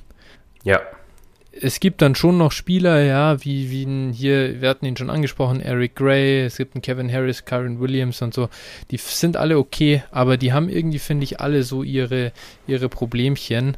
Und äh, da sind wir ganz schnell dann wieder dran, ähm, wie sieht es mit, mit, mit Size aus, wie sieht es mit Verletzungen aus schon in der Vergangenheit. Und das sind Dinge, die, ja, gefallen uns auf jeden Fall nicht. Und da sind Spiller und äh, Hall eher über jeden Zweifel haben. Ja, auf jeden Fall. Ein bisschen anders sieht es da in der 23er Klasse aus. Ähm, mein 1.6 kommt eben aus Jena. Das ist Tank Bixby von Auburn. Ähm, aktuell 19,9 Jahre alt. Ähm, 204 Pfund gelistet. Allerdings äh, sagen da viele Glaubst Quellen. Du das nicht? nee, alle, einige Quellen sagen, dass der deutlich schwerer ist. Also 210 soll der jetzt wohl äh, ja schon gewogen haben. Also der wird eher so in Richtung 2,15 oder sowas in die NFL kommen. Und das ist auch gut so. Bei wenn's 6. reicht, wenn es reicht, ehrlich gesagt. Ja, wahrscheinlich noch mehr. Wahrscheinlich, noch mehr wird. Ja, vielleicht ja. 2,20 auch, ne, weiß man nicht. Aber ja. also so in die Richtung der, ja, komme ich gleich zu, warum. Warum das? Äh, genau, ja. der 6 Fuß groß ähm, und mhm. eben auch ein Sophomore und ja, also der läuft halt sehr, sehr kräftig, kann man sagen. Der äh, also geht selten beim ersten Kontakt wirklich runter. Und äh, ja, da hat man immer das Gefühl, der will dann, wenn er jetzt getackelt wird oder so, dann will er seinen Gegenspieler auch nochmal bestrafen dafür. ähm, die, die äh, Cut-Ability ist aber auch ganz cool von dem. Also ganz oft gesehen, dass er wirklich so einen Cut macht, seinen Gegner aussteigen lässt und dann weiterläuft. Dann kommt der Gegner vielleicht nochmal mit den Armen dran, aber die Tackle bricht er dann auch. Und äh, also das hat mir da sehr, sehr gut gefallen. Genau. Ähm, ja, hatte eben ansonsten auch ja, knapp 24% Market Share und ein knapp 21%iges Dominator Rating, was ich echt für, für äh, ja, Auburn und eben äh, Freshman-Saison durchaus gut finde. Ja. Ja, der könnte ein bisschen mehr ins Passing-Game eingebunden werden. Oder was heißt ein bisschen mehr, äh, ist eigentlich schon ein bisschen zu wenig. Der hat im Prinzip nur in zwei Spielen überhaupt einen Ball gefangen. Einmal sieben Bälle, einmal vier Bälle, also elf Receptions gesamt. Ähm, aber wie gesagt, halt nur in zwei, in zwei Spielen und das ist halt ein bisschen, bisschen merkwürdig. Was war, was war in dem sieben Spiele-Game eigentlich los? Ja, keine Ahnung. Also ich habe irgendwie, äh, ich habe auch ein bisschen recherchiert und da hieß es irgendwie, äh, dass es am Coaching-Staff oder so teilweise gelegen hat, die irgendwelche, die eben hinzukamen oder sowas. Aber also das war irgendwie, ich glaube, das war das zweite und dritte Saisonspiel. Also das war irgendwie mhm. jetzt auch nicht, dass sie jetzt gesagt haben, am Ende der Saison geben wir noch ein paar Catches oder sowas, weil wir nächstes Jahr mehr, mehr einbinden wollen. Also das war wirklich mysteriös für mich so ein bisschen. Mhm. Ja, aber also er kann es eigentlich wohl. Das ist jetzt nicht so, dass mhm. er es nicht gar nicht könnte, aber natürlich ist das, gilt das jetzt, äh, gilt es das jetzt zu beobachten. Ja, äh, schauen wir mal. Also das ist natürlich jetzt hier schon, wäre schon wichtig, wenn er da nächstes Jahr dann ein bisschen regelmäßiger und ein bisschen äh, ja mehr Volumen bekommt im Passspiel einfach. Mhm. Ansonsten ja. ein interessantes Prospekt auf jeden Fall. Definitiv. Das Einzige, was mich so ein bisschen bei ihm, ja, tatsächlich stört. Also er hatte halt jetzt ein bisschen so mit Verletzungen zu kämpfen, ja. durchgehend diese ganze erste Saison. Hoffentlich halt nicht zu anfällig vom Körperbau her. Da passen natürlich, gehört irgendwie dazu, wenn du halt so massiv die, die äh, Verteidiger auch angreifst. Vielleicht lernt er da ein bisschen dazu und packt gleichzeitig noch ein paar Kilos drauf, dann ähm, ja, sieht das vielleicht auch besser aus. Ja, also der Spielstil ist für die Verletzung jetzt nicht so förderlich ja. bislang. Aber vielleicht wird er noch ein bisschen cleverer. Genau. Ja. genau, auf jeden Fall sieht er echt spannend aus, das muss man schon sagen. Äh, gefällt mir auch gut. Dann war ich an 1.07 dran. Da habe ich den schon angesprochenen Quarterback genommen, Sam Howell. Äh, 6'1 groß, auch nur, sag ich mal, wie Spencer Rattler. Dafür aber immerhin 225 Pfund schwer, ist ein Junior, auch eben in der 22er Klasse dabei. Geboren am 16. September 2000 und ein Five-Star Recruit, spielt für die North Carolina Tar Heels. So, was ist denn gut bei ihm? Ähm, ja, einmal gefällt mir halt, äh, ja gut, auch wenn mir nicht die, die, die Größe passt mir nicht perfekt, wäre mir auch lieber, wenn er noch 2 Inch vielleicht größer wäre, aber 6'1 ist okay. 225 Pfund gefällt mir auf jeden Fall. Sein Frame-Bild so, das ist, sieht NFL-mäßig aus, das ist gut. Er hat eine super Armstärke. Ähm, und gerade wenn er so, so intermediate und deep ist er halt wahnsinnig akkurat, hat einen unfassbaren Touch. Hat man ja schon gesehen, wenn man Diami Brown Videos geguckt hat. Äh, mal, das ist einfach ein geiler Quarterback, der ihm da die Bälle auch zugeworfen hat. Die haben sich allerdings auch einfach gegenseitig, ähm, ja, ich würde mal sagen, ein bisschen angestachelt und hochgezogen und unterstützt.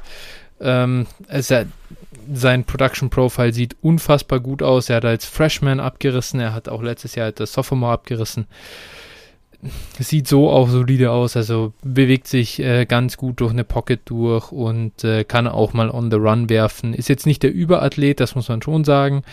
Ähm, aber ja, ich glaube, da ist er gut genug, um in der NFL zu bestehen und äh, bin sehr positiv für ihn eingestellt. Was jetzt die ja, Probleme bei ihm sind, auf der einen Seite hat er kaum Rushing Upside durch die etwas fehlende Athletik. Und auf der anderen Seite muss er jetzt zeigen, äh, dass er halt äh, in, in North Carolina auch liefern kann, ohne seine Top-Targets, denn der Mann hat in, in dieser letzten Offseason äh, Diami Brown, Javonte Williams, Michael Carter und Daz Newsom verloren. Und ich glaube, das sind so gefühlt irgendwie 70, also dürften wirklich 70 Prozent der äh, ja, Receiving Yards auf jeden Fall gewesen sein. Vielleicht reicht das gar nicht ähm, äh, die ihm hier wegbrechen. Also die Top-Targets äh, mit Newsom und Diami, glaube ich, waren 2000 Yard Receiver im letzten Jahr.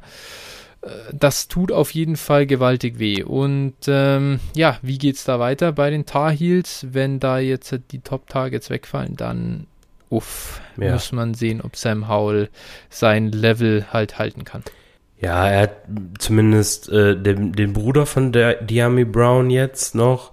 Mhm. Und äh, ich nage mich nicht auf den Vornamen fest. Ich glaube Josh Downs oder sowas. Auch ein, ja, mhm. für Devi ein Late Round Target durchaus. Also die beiden hat er noch. Er ist jetzt zumindest, also die sind durchaus auch, haben zumindest Ansätze gezeigt. Ja, das äh, stimmt, aber ist nicht vergleichbar. Nein, natürlich nicht. vor, natürlich allem, nicht. vor allem, vor allem, das waren halt hier Juniors, ne? Das ist halt schon eine ganz andere. Oder äh, Michael Carter war sogar ein Senior, glaube ich, oder? Also einfach äh, Top-Talente, die da halt ja nicht grundlos in der NFL früh gedraftet wurden. Ähm, und das tut halt weh. Wenn du dann so viel auf einmal verlierst, ist das schon krass. Mal sehen. Aber sollte er einfach solide aussehen dieses Jahr, dann bin ich sowieso komplett sold bei ihm. Und dann sage ich, geil, wer auch immer dann nächstes Jahr früh draften darf, kann sich, glaube ich, auf ein ganz tolles Prospekt freuen. Ja, mich erinnert er irgendwie an Baker Mayfield, muss ich sagen. Also so ein oh, bisschen. Okay. So. Also ja, ist jetzt die Frage, ob du das gut findest oder nicht. Ja, in Superflex wollen wir auch solide Quarterbacks, ne? Genau. Ja, definitiv. Ja. Genau, dann war ich mit meiner 1.8 dran und da habe ich einen, mhm. einen, interessanten Spieler, der nächste Running Back aus der 223er Klasse, ähm, mhm. Jamir Gibbs von Georgia Tech äh, aus der ACC, also diesmal nicht so ein ganz, äh, ja, ganz gute Konferenz, kann, das kann man fragen. Äh, warum, warum ist er da? Warum spielt er da? Der kommt aus dem Stadion, also der ist quasi zu Hause geblieben, wenn man so will. Ähm, hatte auch Angebote von äh, namenhaften Colleges, also hätte da durchaus auch äh, bei größeren Unis spielen können. Ähm, Jamie Gibbs ist aktuell 19,4 Jahre alt, äh, also wird dann so äh, 21, also ein, auch gute 21 Jahre alt sein, wenn er rauskommt. Der wiegt allerdings auch nur 200 Pfund ähm, bei mhm. 5,11 ja. Größe. Und äh, das bedeutet ein BMI von 27,9. Und er ist auch ein Sophomore, wie gesagt, 23er Klasse. Und bei dem Gewicht und, und der Größe, da wurde ich schon mal ein bisschen stutzig. Aber dann habe ich, hab ich ihn mir angeguckt und äh, der schoss mir sofort eine NFL-Legende und zwar Jamal, Cha äh, Jamal Charles in den Kopf. Wer ihn noch ah. kennt, ähm, ehemaliger Chiefs Running Back, Chiefs Vereinslegende, glaube ich, kann man so sagen. Hat auch also extrem viele Yards und so weiter erlaufen. Äh, einer der wenigen mhm. Running Backs unter 200 Pfund, die wirklich erfolgreich waren. Also 199, ich habe es gerade nochmal nachgeguckt, war Jamal mhm. Charles. Ähm, ja, und der, äh, ja, Jameer Gibbs, der ähm, schwebt eben total ähnlich wie der übers Feld. Also das mhm. ist äh, echt spannend. Und äh, ja, bei ihm kann man sagen, vom Spielstil her, das ist ein, also ein Passcatcher auf jeden Fall. Das wird jetzt eher kein Workhorse-Profil, aber mhm. also ich sag mal, wir wissen ja für Fantasy so ein Profil wie Evan Kamara zum Beispiel, der jetzt nicht vergleichbar ist, aber ähm, natürlich eher weniger Rushes und dafür mehr Catches oder Eckler zum Beispiel sowas in die Richtung kann ich mir für ihn halt auch gut vorstellen. Wie gesagt, sehr agil, wendig, hat einen schnellen Antritt und äh, ja, echt spannend. Market Share 28% ähm, und Dominator 28,7%. Das ist gut für den drittbesten Wert in der 23er Klasse. Ne? Also wir haben mhm. jetzt schon gesagt, da sind ein paar ganz spannende Spieler drinne und äh, da hat er durchaus produziert. Ja, was kann man gegen ihn sagen? Ich habe es eigentlich ja schon gesagt. Also das heißt, es ist jetzt halt nicht, nicht gerade äh, das, was wir uns immer wünschen, aber ich wäre damit gerade noch so fein, gerade in Bezug auf seinen Sp Spielstil. Ne? Ähm, ja. Dementsprechend mit der, mit der Größe geht halt auch eben dann immer so ein bisschen diese äh, ja, Dur Durability Concerns einher. Ähm, ja, und natürlich, ich sag mal, die äh, Competition, gegen die er gespielt hat, ist jetzt auch nicht Weltklasse, aber von Georgia Tech kommt zum Beispiel ein gewisser Kevin Johnson, der jetzt vor ein paar Tagen in die Hall of Fame gekommen ist. Also man kann auch von, von so einem College äh, eine äh, Hall of Fame-Karriere starten. Und äh, ja. ja. er ist da schon auf jeden Fall in der Mannschaft auch der talentierteste Spieler auf dem Platz und das sieht man auch. Ja, absolut. Äh, ich glaube, wir wären hier auch gesessen und hätten bei CMC die, Bur äh, die Workhorse-Frage, die Durability-Frage gestellt genau. und so weiter.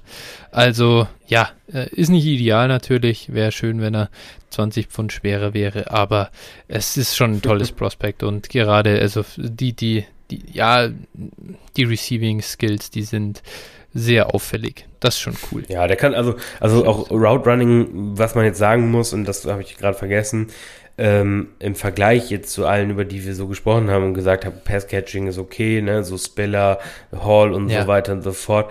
Ähm, also Gibbs, der läuft halt auch wirklich äh, Routen. Richtige Routen. Und ja. also sämtliche Arten. Und wie gesagt, der ist halt auch so ein, wie hast du es so schön gesagt, so ein Natural Passcatcher. ja.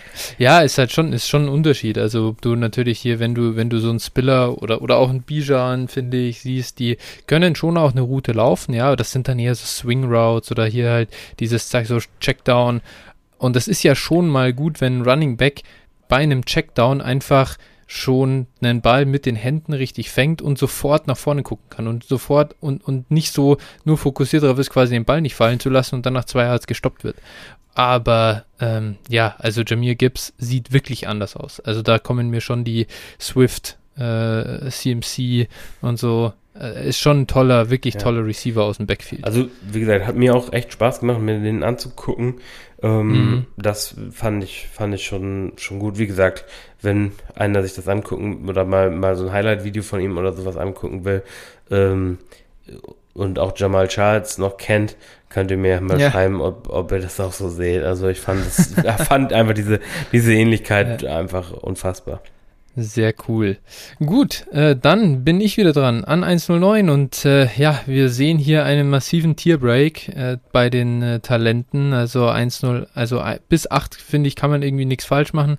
Da ist das äh, fast schon von selbst. Da kann man mal wählen zwischen dem, was man will. Aber dann von 8 zu 9 geht's doch gewaltig nach unten mit dem Value. Das hat mich dazu bewogen, hier den ersten Wide Receiver zu nehmen. Und äh, da muss, da hat man ein bisschen die Auswahl unter einer Menge an guten Spielern. Ich nehme hier an 109 wie in unserem äh, richtigen Devi Draft schon auch in diesem Mock meinen ja persönlichen Favoriten David Bell. 6'2 groß, 205 Pfund schwer, ist ein Junior, kommt also schon jetzt nächstes Jahr hoffentlich in die in den NFL Draft in 22, ist am 14. Dezember 2000 geboren, also schon ja, ich will jetzt nicht sagen älter, aber er wird halt im NFL Draft doch immerhin schon Nein, er wird auch 21 sein. Ich rechne hier immer äh, falsch tatsächlich. Ich sehe schon, ist natürlich erst Ende 2000 dann geboren. So, ist ein Four-Star Recruit und spielt für Purdue. Wer sich erinnern kann, Purdue, da kam doch schon ein ganz cooles Wide Receiver Talent aus dem letztjährigen NFL Draft her. Das war Rondell Moore. Und ja, David Bell ist ein, ist ein ganz anderer Receiver als Rondell Moore, ist eben deutlich größer schon mal. Äh, zumindest hoffe ich, dass das da nicht auch irgendeine Überraschung kommt, wenn er dann ausgemessen wird. 5-7. Äh, aber auf 5-7 wird er nicht mehr schrumpfen, das, äh, da bin ich mir relativ sicher. Und ich hoffe auch, dass er nicht Rashad Bateman-mäßig von 205 Pfund äh, dann nur als 190 gemessen wird. Aber das wissen wir natürlich nicht. Was spricht für ihn? Ähm, einerseits ist das natürlich die Size, mit der wir aktuell arbeiten äh, müssen, weil wir nichts anderes haben. Und dann ist es einfach, äh, hier steht es mit drei äh, Ausrufezeichen bei mir, Early Breakout. Er hat als Freshman 28% Market Share Receiving Yards gehabt und äh, bei denen, da war also Bryson Hopkins äh, noch im Team und der ist jetzt auch in die NFL gekommen und Rondell Moore hat auch noch vier Spiele gemacht äh, und hat da nochmal knapp 400 Yards ähm, hingelegt. Sein Route Running ist echt äh, super cool. Er scheut überhaupt keinen Kontakt ähm, ist einerseits äh, durchaus physisch am Catchpoint und auch dann mit dem Ball in der Hand. Und ich sage einfach, äh, wer produziert, hat recht. Der bringt die Yards, der bringt die Effizienz, hat irgendwie, ich glaube, 1,75. Nee, äh, das wird tatsächlich mein nächster Wide Receiver. Jetzt muss ich mal kurz gucken. 2,4 Yards pro Team Pass Attempt sogar geschafft. Das ist äh, unfassbar gut. Und ja, ich bin wirklich ein, ein sehr, sehr großer Fan von ihm. Ähm, wie gesagt, äh, Freshman Breakout als Sophomore bestätigt. Ich ziehe meinen Hut vor David Bell. Er hat halt, was, was seine Schwäche, oder was sind seine Schwächen? Die Athletik, die könnte ein bisschen besser sein. Das ist schon jetzt kein Top-End-Talent, ähm, sage ich mal. Und äh, vielleicht kommt es auch daher, seine Yards after Catch sind jetzt nicht der Burner. Da sind die Zahlen wirklich eher, also, also wirklich unterdurchschnittlich. Und das halt, obwohl er eigentlich schon physisch spielt und durchaus mal einen Tackle bricht, aber alles in allem ist das dann ein bisschen limitiert. Trotzdem, BMI ist über 26, das ist eben äh, wirklich super. Und letztes Jahr Market Share, das habe ich schon gar nicht mehr gesagt, weil ich äh, bei seinem äh, Freshman Stats schon so begeistert bin. Letztes Jahr 33,7% Market Share und 43,5% Dominator Rating. Hat 8 Touchdowns gemacht. Ja, 53 Catches für 625 Yards. In einer ja, Purdue Offense ist das eine ganze Menge. Daher mein Nummer 1 Receiver. Ja, mit 1.10 komme ich dann äh, zu meinem Nummer 1 Receiver. Und äh, ja, also das ist wahrscheinlich der größte physische Freak überhaupt, mit dem wir heute sprechen. Ähm, ja, 6'3 groß, äh, 232 Pfund aktuell gelistet. Mhm. Ähm, also das sind wirklich äh, ja eher Maße eines Outside Linebackers als von einem Receiver. äh, und ich spreche über Traylon Burks, Wide Receiver von Arkansas, also auch in der SEC vertre vertreten. und äh, ja, ist ein Junior, also könnte dann im Jahr 22, also jetzt in der nächsten Klasse in den Draft kommen. Diese Klasse ist wirklich extrem stark auf Receiver vertreten, muss ich sagen. Hm. Traylon Burks, äh, ja, ich, ich, also ich weiß gar nicht, wo ich anfangen will. Das ist einfach zu, zu äh, krank, der Typ. Äh, einfach nur mal, was ich gelesen habe und absolut absurd fand. Ähm, in seinem Juniorjahr in der Highschool äh, hat er 45 Pässe für 1090 Yards und 12 Touchdowns gefangen. das ist aber, äh, und dann hat er eben noch darüber hinaus für 936 Yards gerusht mit äh, und hat da äh, 27 Touchdowns noch erzielt. Dann hat er äh, vier Special Team Touchdowns, drei Punt Returns und einen Kickoff Return erzielt. und dann hat er noch Defense gespielt und hat dann noch äh, für, äh, ja, so hat dann fünf Interceptions gefangen und dann drei, drei davon waren noch Pick Sixes. Also, ich, Alter, das ist geil. Also ich würde das mal dominant nennen. Und ja. äh, so hat er dann eben, wie gesagt, für Arkansas auch weitergemacht. Jetzt im letzten Jahr hat er einen Market äh, Share von knapp 38 Prozent erzielt. Das ist der zehntbeste Wert unter Wide Receiver im ganzen Land. Ein Dominator Rating von 38, also guten 38 äh, Prozent auch erzielt. Dann, was kann man noch sagen? Er hatte, du hattest gerade bei David Bell schon über äh, Yards per Route Run gesprochen. Den übertrifft er hier nochmal mit 3,07. Zum Vergleich, äh, Justin Jefferson hatte letztes Jahr in, in der NFL, muss man fairerweise dazu sagen, einen Wert von 2,65 und war schon überragend. Ja, also das ist schon, ja. schon wirklich ein außergewöhnlicher Wert. Yards äh, per Team äh, Pass Attempt, da hast du gerade bei David Bell 2,4 gesagt. Da komme ich auch drüber mit 2,86. Alles über 2,09 ist ein sehr guter Wert. Ja, da also ja. das einzuordnen. Äh, also wie gesagt, Bell schon sehr gut, aber Traylon Burks übertrifft das nochmal. Ähm, ja, zu Traylon Burks Spielstil so ein bisschen zu sagen, ist also extrem spannend. Das ist halt, wie gesagt, einfach ein athletisches Viech. Das Ding ist, der wird mhm. halt hauptsächlich im Slot äh, aufgestellt. Ja, und das ist halt, ja, so einen im Slot dann äh, zu verteidigen ist quasi nicht möglich. Ähm, dazu äh, kreiert er halt auch Separation, also der ist verdammt schnell, hat jetzt auch, so wie ich das gelesen habe, nochmal ein bisschen abgenommen. Das heißt, das wird für seinen Speed auch eher nochmal besser sein. Und äh, ja, die Hände sind gut. In der Red Zone ist er, ist er echt auch gut. Wie gesagt, rusht den Ball unter anderem auch. Was kann man Negatives über ihn sagen? Durchaus eine Injury History, also äh, ja. verletzungsanfällig. Das ist aber wirklich der einzige Punkt, den, den man wirklich den oder der einen stören kann. Und ne, das Alter, äh, wie gesagt, aktuell 21,4 Jahre alt. Das heißt also, der ist so rund 22 oder gute 22, wenn er rauskommt, ist jetzt nicht mehr brutal jung. Wie gesagt. Ja, er, ja. Die, das mit der, das mit der, er hatte ja einen, einen Kreuzbandriss, glaube ich, genau. im seinem letzten Jahr in der Highschool, deswegen gibt es da auch keine Testing-Numbers, keine offiziellen, aber ja, also man muss schon sagen, ist ein absolutes Biest, der Typ. Ja, und in der Freizeit geht er auch noch, ich glaube, auf äh, Wildschweinjagd nur mit einem Messer und einem Falken irgendwie. irgendwie so, da gibt es so Bilder, wenn man bei, bei ihm googelt, irgendwo in eine, geht er in die Wildnis. Ja, also ja, wie gesagt. Würde mich auch nicht wundern, wenn er einen Grizzlybären erlegt. Also es wäre nee, auch irgendwo, irgendwo wäre es auch so, ja klar, okay. Also das ist wirklich ein Spieler, das ist wirklich ein Spieler, auf den ich mich extrem freue und ja. irgendwie, äh, ja, für mich so ein bisschen, ja, wirkt ein bisschen wie so eine größere AJ Brown Version. ja. Also, ja, der, der kann im Prinzip alles. Ja, ich bin wirklich gespannt, ob äh, ich sehe halt, ich, ich habe ihn nicht an eins, sondern an, an zwei unter den Receivern, weil ich halt so ein bisschen Angst habe, eben einerseits Injury, andererseits, ich weiß nicht, es ist so absurd, eben mit seinen 6'3, 230. Äh, äh, ich hoffe einfach wirklich, er wird einfach auch so ein Monster in der NFL, denn das bockt so hart, das anzugucken. Ja, auf jeden ähm, Fall. Ja. Also ich bin noch, bin echt gespannt. Ich bin noch nie ein großer Fan davon, Wide Receiver zu draften in Rookie Drafts, aber ja. bei Traylon Burks da Machst du eine Ausnahme? Da mache ich eine Ausnahme. Verstanden. Also, Verstanden. Äh, um das auch einzuordnen, tatsächlich, äh, oh, das darf ich nicht so oft sagen, wurde mir mal gesagt. Scheiße. Ähm, den hätte ich jetzt auch über Jammer Chase. Stand heute natürlich. Jetzt mal abgesehen, mal gucken, was für eine Saison er spielt.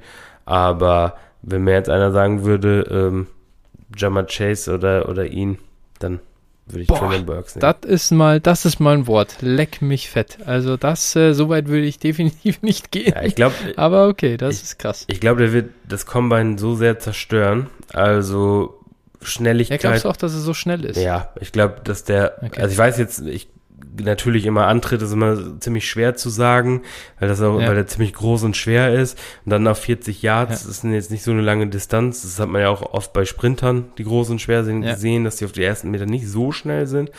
Aber ja. also Long Speed hat er auf jeden okay. Fall. Da bin ich mir ziemlich sicher. Und äh, also ich würde, wenn ich jetzt tippen müsste, von dem, was ich jetzt so gesehen habe, das ist jetzt halt reine Spekulation, schon auf Richtung 4-4 auf jeden Fall tippen. Vielleicht Vielleicht sogar ein bisschen drunter. Ich sehe schon, ich sehe schon, du hoffst hier auf den neuen Calvin Johnson. Also einfach deinen neuen Lieblings-Wide Receiver, dominant, Alpha, Outside, Bully, äh, der Bullyball spielen kann und auch alles andere. ja, ja, also ich bin sehr gespannt. Ich hoffe, dass einfach, dass er, nice. ich hoffe einfach, dass er gesund äh, bleibt und auch ja. sich für den Draft anmeldet. Äh, ne? Ja. So eine Scheiße haben wir auch noch oft erlebt. Das ist ja. das Einzige, was ich mir wünsche bei ihm beides. Und dann ist er für mich also ja, ein sehr, sehr spannendes Prospekt. Ja. Ähm, weißt du eigentlich, warum er in Arkansas spielt? Das ist ja jetzt auch nicht gerade das äh, Top-High-End-College. Gibt es da irgendwas? Also kann natürlich an seinem ACL liegen, aber ich wüsste, ich weiß gar nicht, was hat er für Angebote oder warum hat er sich dafür entschieden? Äh, muss er auch nicht sofort beantworten hier. Kannst du nochmal kurz äh, recherchieren. Äh, es ist mir nur so als Frage gekommen. Ja, ich weiß, ich weiß es jetzt tatsächlich gerade nicht Passt. so ganz genau. Kein Thema, dann mache ich erstmal meinen 1.11 und du kannst das dann, falls du was findest, gleich nochmal nachreichen. Ja. Äh, denn mein 1.11 war ein weiterer Wide Receiver und äh, da komme ich nochmal ins Schwärmen. Kishon Boutte, äh, Wide Receiver bei LSU, der Wide Receiver Factory ähm, und er könnte jetzt der nächste sein nach Odell Beckham, Jamar Chase, Jeff, äh, Justin Jefferson, der ähm, hier die, ja, ähm, College, äh, College Football im Sturm erobert und dann ein sehr, sehr früher Pick im NFL Draft wird.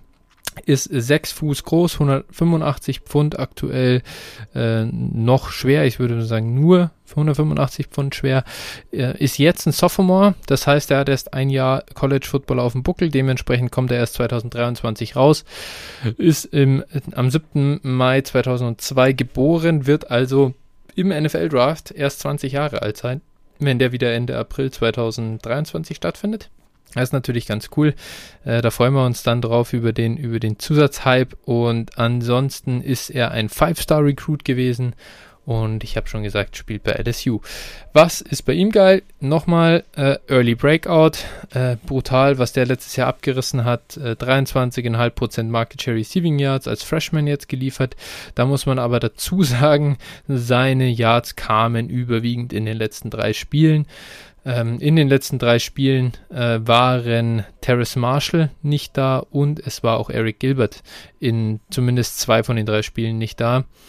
Aber trotzdem, ich sage einfach, hey, wenn du als Freshman da reinkommst und dann, ähm, ja, irgendwie 105, 120 und dann unfassbare 308 Yards gegen die Ole Miss Rebels auflegst, dann ist mir das auch egal, wie wenig äh, Competition du in dem Receiving Corps hattest. Er hat einfach brutal abgerissen. Ist für mich ganz klar der beste 23er Wide Receiver, äh, den es gibt, den es zu holen gibt. Und ja, er hat einfach ein unfassbar schönes Route Running, sieht super smooth aus und für mich kommen da schon Justin Jefferson Vibes wieder auf, wenn ich den äh, spielen sehe. Das äh, sieht irgendwie für mich sehr ähnlich aus, natürlich auch ein bisschen durch äh, Trikot und äh, den, den Frame, glaube ich, ähm, irgendwo äh, getrieben, aber gefällt mir einfach wirklich sehr, sehr gut. Schauen wir mal, was ähm, da auf uns zukommt. Nachteile sind ihm, er ist noch ein bisschen dünn im Moment. Da hoffe ich, dass er noch ein bisschen draufpacken kann. Man muss noch bis 23 auf ihn warten. Und ja, äh, er hat natürlich nicht so geliefert, wie es am Ende dann aussah, als Marshall und Gilbert auf dem Feld waren. Mal sehen, wie er sich jetzt nächstes Jahr dann etablieren kann in der LSU-Offense. Aber wirklich, einfach guckt euch, guckt euch das mal an. Ähm, LSU oder, oder einfach mal äh, Kirschon Boutte versus äh, Ole Miss ähm, danach suchen, wie er die einfach komplett zerstört hat. Das ist, das ist absurd. Also der hatte drei Touchdowns und einmal wurde er an der Ein-Yard-Line gestoppt. Das hätten auch vier Touchdowns werden können. Und ja, über 300 Yards fangen, 14 Receptions. Leck mich fett. Das macht schon richtig Spaß. Ja. Also ja, kurz nochmal der Einschub jetzt. Ich habe jetzt mal in der Zeit, wo du ähm, Keishon Bourte abgefeiert hast, äh, ja. habe ich noch mal ein bisschen, ein bisschen recherchiert und es war, eine, also es ist in der Tat so, er ist ein Arkansas äh, Native, ne? also kommt von da und äh, hatte damals Angebote von Clemson, FSU, LSU, mm. Tennessee, Ole Miss und, und, Michigan. Also wie gesagt, wenn ich Clemson und LSU lese, die durchaus mit Wide ja. Receivers umgehen können, ähm, ja, man, man ja, mag sich gar nicht vorstellen, was dann passiert wäre. das ist ordentlich. Also, äh, aber das heißt, wir können alle Zweifel wegwischen, dass er nicht äh, genug äh, Angebote hatte oder so. Er hat sich für Arkansas entschieden, weil er Bock drauf hatte. Genau. Ja, ich, wie gesagt, er ist sehr naturverbunden, wie ich ja schon sagte, Jäger ja, und so genau, weiter und so genau, fort. Und da, ja. Äh, er auch das wollte er es einfach. Da alles immer. Top. Genau, und dann komme ich zu 1.12 und unserem äh, letzten Pick und letzten Profil, was wir jetzt hier heute vorstellen. Und da handelt es sich um äh, Bryce Young, Quarterback Alabama. Auch ein, äh, ich war glaube ich auch ein Five-Star-Prospect, äh, kommt in der 2023er Klasse frühestens aus dem College. Ähm, aktuell genau 20 Jahre alt, 6'0 groß, und nur 194 Pfund. Also äh, ja, auch sehr, sehr äh, zart beseitet. bei, bei äh, ja, von Bryce Young hat man bislang noch nicht so viel sehen können, weil ja, ich mal, Mac Jones da jetzt im letzten Jahr gestartet mhm. ist, ähm, gegen den er sich nicht durchsetzen konnte. Das ist so ein bisschen schon mal ein Punkt, ne? Aber was spricht für ihn? Grundsätzlich sein Arm sein Armtalent, das ist äh, nicht zu übersehen ne, in den Einsätzen, die er hatte. Und eben jetzt auch im, im Spring Game und sowas, da konnte es immer wieder zeigen. Darüber hinaus seine Mobility ähm, und nicht zuletzt äh, der Alabama Wide Receiver Core, beziehungsweise der Receiving Core, mit äh, Spielern wie äh, John Matchy ist da, denke ich, jetzt vielen mittlerweile ein Begriff, aber auch Ajay Hall, der jetzt neu als Freshman dazukommt, Ja'Cory Brooks, und Tight End äh, Jaleel Billingsley. Also da sind wir, wir einige äh, in der Pipeline und die werden halt auch zwangsläufig den Quarterback gut aussehen lassen. Ne? Und also mhm. die O-Line von Alabama ist immer gut. Da sind ja gefühlt nur Five-Star Prospects, wenn man das so liest. und ja, das, das lässt einfach den Quarterback gut aussehen, wenn dann noch äh, Alabama auf dem Hel Helm steht. So, dann bist du schon fast sicher irgendwie in der ersten Runde. Ja.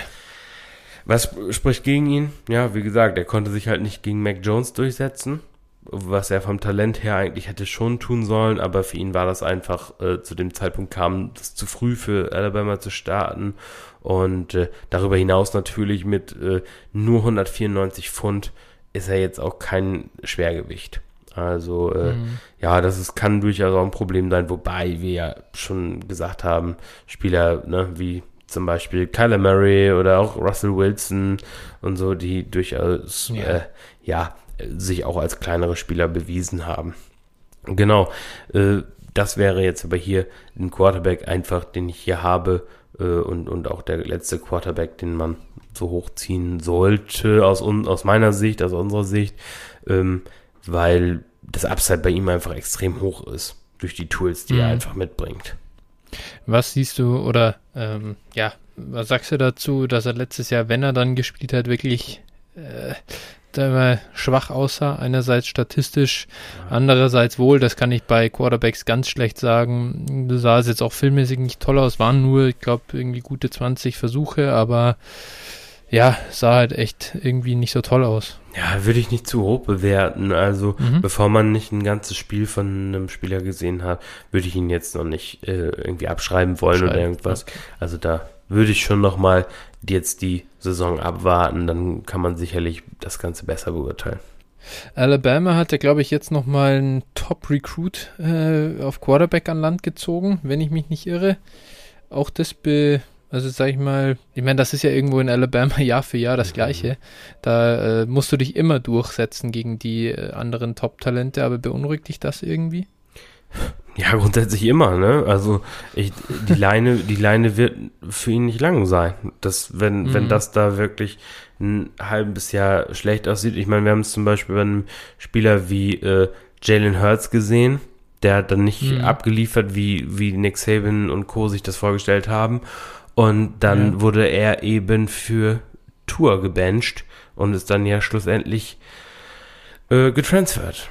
Ja, das mhm. ist halt, das ist halt, äh, man kann es nie, nie genug genau sagen, aber eigentlich die Situation ist erstmal da, um da zu liefern. Ja, ja. Also Jalen Milrow habe ich gerade nochmal geguckt. Der ja. Name ist mir jetzt nicht eingefallen. Das ist jetzt der neue Freshman in, in Alabama. Und ja, ist halt, ja, äh, ja, nee, ist ein, ist ein Four-Star-Recruit. Muss mhm. ich mich äh, verbessern. Das stimmt nicht. Das ist kein Five-Star gewesen. Das ist natürlich schon mal gut, wenn du dann, äh, ja, ähm, Bryce Young, Five-Star, Top-Quarterback so im, im Land und äh, kannst dich dann da äh, beweisen das sollte, sollte helfen auf jeden Fall. Ja, wir können gespannt sein. Wie gesagt, wie du aber auch schon richtig gesagt hast, also ab hier und um die speziell jetzt hier 1.12, da fängt es dann wirklich schon an, äh, da spielt man dann schon mehr Lotto als bei den Picks. Ich sag mal, auch, also auch Absolut. Bell und Burks sind halt eben Wide Receiver, aber äh, also die sollten eigentlich relativ äh, ja, sicher immer in Anführungsstrichen, bei allen, über die wir heute gesprochen haben, mhm. ist das sicher immer in Anführungsstrichen. ähm, ja. Aber jetzt hier fängt es dann schon wirklich an und es wird alles ein bisschen wilder. Ja, ich, ich bin gespannt. Also ich muss sagen, ab dem Punkt, ich nehme dann ähm, nach wie vor noch gerne, äh, jetzt kommen wir zu unseren Honorable Mentions noch kurz, äh, hier eben die, die anderen Wide Receiver, die eben früh geliefert haben. Das mag ich schon sehr, sehr gern. Äh, da gäbe es, äh, wen gibt es hier noch zu nennen. Garrett Wilson von Ohio State gibt es zu nennen. Dann natürlich, wir kennen ihn alle, Chris Olave. Bin ich jetzt persönlich natürlich auch wieder kein Fan. äh, ist ein Senior jetzt halt wieder am College. Tut mir leid, ist zu weit äh, downgerankt bei mir. Ich habe, äh, ähm, wenn ich da kurz einhaken darf, bei Olave, glaubst du, die Entscheidung von Devonta Smith hatte da einen Einfluss auf ihn, dass er gesagt hat, boah, der hat jetzt so nochmal abgeliefert, wurde dann so hochgepickt? Ähm, dass er auch glaubt, jetzt er kann auch so abliefern und dann auch nochmal seinen Draftstock halt äh, nochmal hochkatapultieren und deswegen ist er noch ein Jahr geblieben. Könnte tatsächlich sein, dass es daran liegt, aber ich verstehe es gar nicht unbedingt, weil ich bei, also gefühlt hätte ich gesagt, Chris Olave wäre auch davor schon, ja, er wäre doch jetzt eigentlich relativ Runde. früh gegangen. Ne, so, und wenn er das jetzt wirklich macht, um dann halt Top 15 zu gehen statt Top, weiß ich 30, nicht, 40, ja, 40 ja. dann, äh, puh, ja, also ich kann, kann sein, aber halt nicht für eine clevere Entscheidung. Nee. Ja, man kann gespannt sein. Genau. Ansonsten, was sind hier noch deine Honorable Mentions? Äh, wenn wir über Receiver noch gerade reden aus der nächsten, aus dem nächsten Jahr, wir haben mhm. gesagt, die Klasse ist wirklich tief. Vielleicht äh, einer der äh, Top 3 talentiertesten Spieler ähm, Mhm. Oder zwei, wir haben jetzt noch hier zwei Riesentalente eigentlich, die aber mhm. beide äh, mit, mit Verletzungen zu kämpfen hatten oder haben. Die, mhm. Den ersten Spieler, äh, den ich hier nennen wollen würde, wäre George Pickens von jo. Georgia. Der galt, wie gesagt, ganz früh schon als Riesentalent. Als Freshman war der schon echt, also bekannt, war mir auch damals schon ein Begriff. Und mhm. äh, der hat sich ja leider das Kreuzband gerissen. Ja. Und äh, ja, dementsprechend natürlich, also der wird trotzdem meiner Meinung nach in den ersten beiden Runden gehen. Ja, irgendjemand wird das, äh, das Risiko nehmen, glaube ich. Ja, 100 Prozent. Und das ist halt auch ein relativ großer Receiver. Und mhm. äh, ja, also auch ein guter Outside-Receiver. Und das könnte auch ein richtiger Stil dann werden in dem Draft. Ja. Und dein zweiter ist wahrscheinlich von Clemson, oder? Richtig, das ist äh, Justin Ross. Und Justin Ross, Ross ist halt als Freshman schon äh, ausgebrochen. Wenn ich jetzt, hm. ne, müsste eigentlich, also ich habe jetzt die Zahlen hier jetzt mir gerade nicht, aber müsste eigentlich so sein. Äh, hat damals mehr als T. Higgins produziert, der damals mhm. schon Sophomore gewesen ist, meine ich, oder? Ja. Genau. Also der kam rein und war gleich überragend und hatte dann irgendwie einen Herzfehler, meine ich. Und äh, dementsprechend hat er jetzt irgendwie anderthalb Jahre nicht gespielt. Da ging es auch ums Karriereende. Und äh, aber ist jetzt wohl wieder fit, wird nächstes Jahr spielen mit DJU zusammen. Und äh, wenn das eine gute Saison ist und die Ärzte da nichts feststellen, dann wird auch der äh, in den ersten beiden Runden gehen. Ja, das Herzfehler, das wusste ich gar nicht. Ich glaube. Äh, aber stimmt, die uh, Spinal Injury. Ich weiß ah, nicht, was okay. eine Spinal äh, Injury ist. ist. Äh, Wirbelsäule. Also, dann habe ich mich vertan. Ah, ja. okay. Okay, ja, das ging von zuerst Schulter und dann eben ja. hier, okay, dann haben wir hier das Ding. Ja, Vielleicht. da war kurz äh, die Frage, ob er überhaupt je wieder Football spielen kann. Ne? Ja. ja, sowas natürlich nie schön, ne? Und, äh, ja, ja, klar. Ja. Genau. Genau, und dann gibt's, äh, was, was ich noch gern gemacht habe, oder dann in unserem Devi Draft hinten raus, habe ich mir dann noch, also kurz vor Schluss in der achten Runde, hätte ich nie gedacht, dass ich da einen Jermaine Burton eben von Georgia noch bekomme. Äh, ist so ein bisschen der Nummer 2 Wide Receiver oder ja, einer der Top Wide Receiver eben der 23er Klasse. Äh, schon in seinem ersten Jahr jetzt einfach geliefert und ja, schöner Bild mit 6'1, 215 gefällt mir. Und wer mir hier auch noch gefällt, Raheem Jarrett, äh, 6'0, 200, ähm, auch schon direkt als Freshman äh, 23,9% Market Share. Das sind so Profile, die nehme ich dann äh, sehr gern hinten raus in, in einer Devi-Liga. Ja, Wen ich dann noch nennen wollen würde, wären vielleicht die äh, drei weiteren 22er Running Backs mhm. die, äh, also wahrscheinlich 22. Zum einen Kevin Harris von South Carolina. Das wäre jetzt, yeah. das wäre jetzt so der äh, wahrscheinlich der, der aktuell wie meine 3 aussieht, wobei der sich das Backfield halt bei South Carolina mit Marshawn Lloyd äh, teilt. Das ist ein 23er Back, 5-Star, der vom Kreuzbandriss zurückkommt. Also Harris mhm. hatte letztes Jahr brutale Zahlen, aber wird sich halt jetzt wahrscheinlich das Backfield teilen müssen.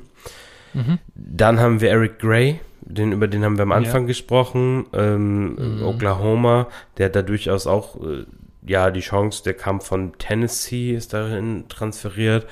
Und äh, ja, der wird sich allerdings mit Kennedy Brooks rumschlagen müssen bei Oklahoma. Schauen wir mhm. mal. Ähm, genau, und dann haben wir noch Kyron Williams von äh, Notre Dame. Natürlich ein spannender Spieler, aber der ist halt leider etwas anders heißt, aber spielt, also Pass Pro wie ein großer. also er wirft alles rein auf jeden Fall. Ja. Äh, die Frage ist halt, für was das reicht. Ja, bin ich halt gespannt, ja. könnte, könnte halt so ein, wieder so ein Profil sein, was wirklich an der Grenze kratzt zum Undraftable ja. sein.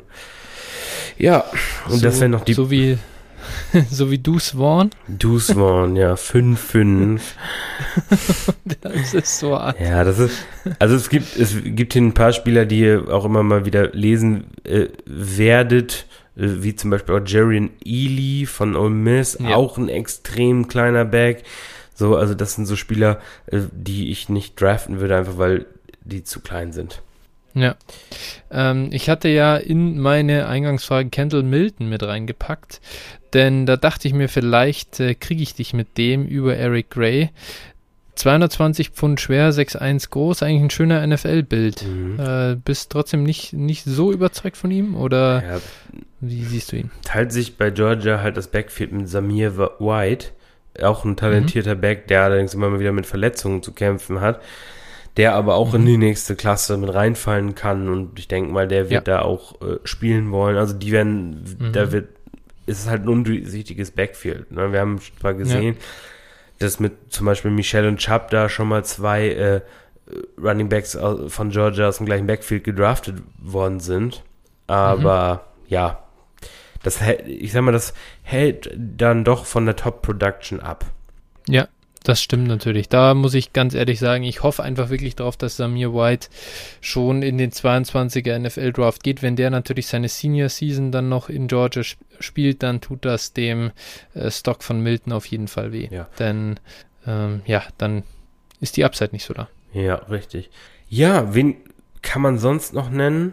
Ich würde. Ich würde wirklich. Ja Eric Gilbert noch nennen. Den finde ich einfach wirklich super spannend. Ist jetzt äh, von LSU äh, rübergewechselt zu Georgia. Mhm. Und ja, also äh, einfach eigentlich ein Thailand gewesen jetzt hat zuerst und äh, spielt jetzt als Wide Receiver. Tatsächlich muss ich sagen, ein bisschen, ähm, ein bisschen Gamble habe ich da auch gemacht mit dem, mit dem Pick von ihm ähm, eben also in so unserem richtigen Devi Draft und äh, auch warum ich ihn jetzt hier noch erwähne, denn was ist, wenn der Mann tatsächlich ähm, sich jetzt hat, also seine Receiving Skills verbessern kann und in der NFL dann doch als Tight End spielt, dann hast du ein Shot auf einen, ja, auf eine wertvolle Position sozusagen, da einen Vorteil nochmal rauszuziehen. Und ansonsten, selbst wenn er auf Wide Receiver bleibt, ganz ehrlich, der Typ ist, jetzt weiß ich nicht, ich, glaub, ich glaube, er ist äh, 6'4 groß. Ja, das ist auch so ein Riesen. Oder 6'5. Äh, auf jeden Fall ist er, er ist wirklich äh, 6'5, 250 Pfund. Und äh, ja, einfach hat, hat jetzt schon, hat schon gezeigt bei LSU, dass er ähm, den Ball fangen kann. Äh, ist ein Five-Star-Recruit, äh, sehr, sehr cool. Ich äh, freue mich darauf, ihn zu sehen. Ja, spannend auf jeden Fall. Also Georgia sowieso, wenn man es hört, über was ja. für Spieler wir sprechen, Brutal, ne? schon ne? spannend auf jeden Fall. Ne? Die sind gut, gut besetzt. Ja, äh, ich würde vielleicht noch mal die Quarterbacks nennen, die mhm. äh, jetzt 22 dann noch ja rauskommen werden und wo, was aber allerdings ein bisschen Roulette ist. Zuerst kann man dann auch gleich mit Georgia weitermachen und zwar JT mhm. Daniels, ähm, hochtalentierter Quarterback, den es äh, dann auch irgendwie in seiner Freshman-Saison bei USC zerlegt hat. Dann wurde der ersetzt von einem Spieler, den ich gleich noch nennen werde. Und der ist jetzt zu äh, Georgia transferiert, hat da letztes Jahr auch schon ein paar Spiele gespielt und ganz gut ausgesehen und wird da jetzt wohl, oder wird da ziemlich sicher sogar der Starter sein. Und äh, ja, der wird das da orchestrieren, also dementsprechend spannender Spieler. Könnte ich mir durchaus vorstellen, dass der auch einen Shot tatsächlich auf den 101 äh, hat. Dark Horse. Dark mhm. Horse, ne? Dark Horse. Okay. Genau, weil namhaftes College und Talent hoch, wie gesagt, 5 Star. Das äh, sieht schon ganz nett aus. Dann, ja. ähm, haben wir Carson Strong aus Nevada. Ähm, das ist ja, ich sag mal, ein Pocket Passer, soweit ich das jetzt hier richtig mir notiert habe. Genau. Mhm. Äh, auch, auch ein Spieler, den man immer wieder mal hört mit, mit First Round Bars. Dann haben wir Malik Willis äh, von Liberty. Das ist ein, äh, ja, ist ein mobiler Quarterback. Also für Fantasy tatsächlich ein, noch eine ganz interessante ja. Option. Wenn der, das ist natürlich auch Boomer Bust, ne? Also gerade mhm. kleines College, wenn der jetzt eine scheiß Saison spielt, dann wird den, ja. wird den keiner früh nehmen. Äh, aber mhm. aktuell auch immer mal wieder zu hören. Dann haben wir deinen vorhin beschriebenen Matt Corral von Ole Miss. Ja. Äh, ja, ist ein bisschen wilder Spieler, was ich so mhm. über ihn gelesen habe. Ähm, genau. Und dann haben wir noch Keaton Slovis von USC, der eben besagten JT Daniels verdrängt hat. Ähm, war, mhm. war da damals ein Three-Star-Recruit und äh, kam dann rein, als Daniels sich verletzt hat, hat so gut gespielt in seiner Freshman-Saison, dass äh, man dann eben Daniels gehen lassen hat. Äh, dafür Dank hat Slovis dann im letzten Jahr auch voll reingeschissen, auch wenn die Saison natürlich dank Corona so ein bisschen ähm, ja scheiße war, aber wie gesagt, also äh, Slovis, da wird jetzt auch alles auf dieses Jahr ankommen und äh, auch da ist die Range ziemlich offen. Wie gesagt, spielt bei USC, da ist ein namhaftes College, dementsprechend denke ich schon, dass der im NFL-Draft dann auch relativ hoch gehen wird. Ja, so viel zu den Quarterbacks. Hast du noch Sehr einen? gut. Nee, an sich kann ich sonst jetzt, äh, glaube ich, eigentlich nicht mehr großartig was äh, hinzupacken. Äh, bei den Quarterbacks äh, kenne ich mich tatsächlich auch einfach zu wenig aus. Da kann ich nicht sagen, da muss ich, müsste ich selbst einfach viel, viel mehr College Football gucken, auch um das beurteilen zu können. Ähm, ja, ich muss overall, wenn man so ein bisschen noch ein Fazit drunter setzen will, ich freue mich wirklich äh, auf die 23er Klasse bei den Running Backs. Bin da gespannt, wer uns am Ende bleiben wird, so bei diesem äh, vom, vom Top-Talent her, aber es sieht wirklich verheißungsvoll aus. Und ich freue mich auch auf die 22er Klasse der Running Backs, denn bei dem Ganzen, die wurde ja schon, finde ich, sehr oft sehr runtergeschrieben, dass die äh, ganz schwach aussehen wird. Und ich würde aktuell sogar sagen, äh, 22 sieht besser aus als 21. Ähm, ja. Ob wir dann wirklich einen Najee Harris am Ende drin haben werden, ja, mal sehen. Äh, du bist da ja brutal hoch. Ich glaube, den wird keiner toppen können. Also so wie du Harris siehst, dass, äh, dass da einer drüber kommt, wäre, wäre sehr überraschend. Ja, glaube ich. Aber trotzdem, freue mich schon sehr auf Hall äh, und Spiller einfach. Ja.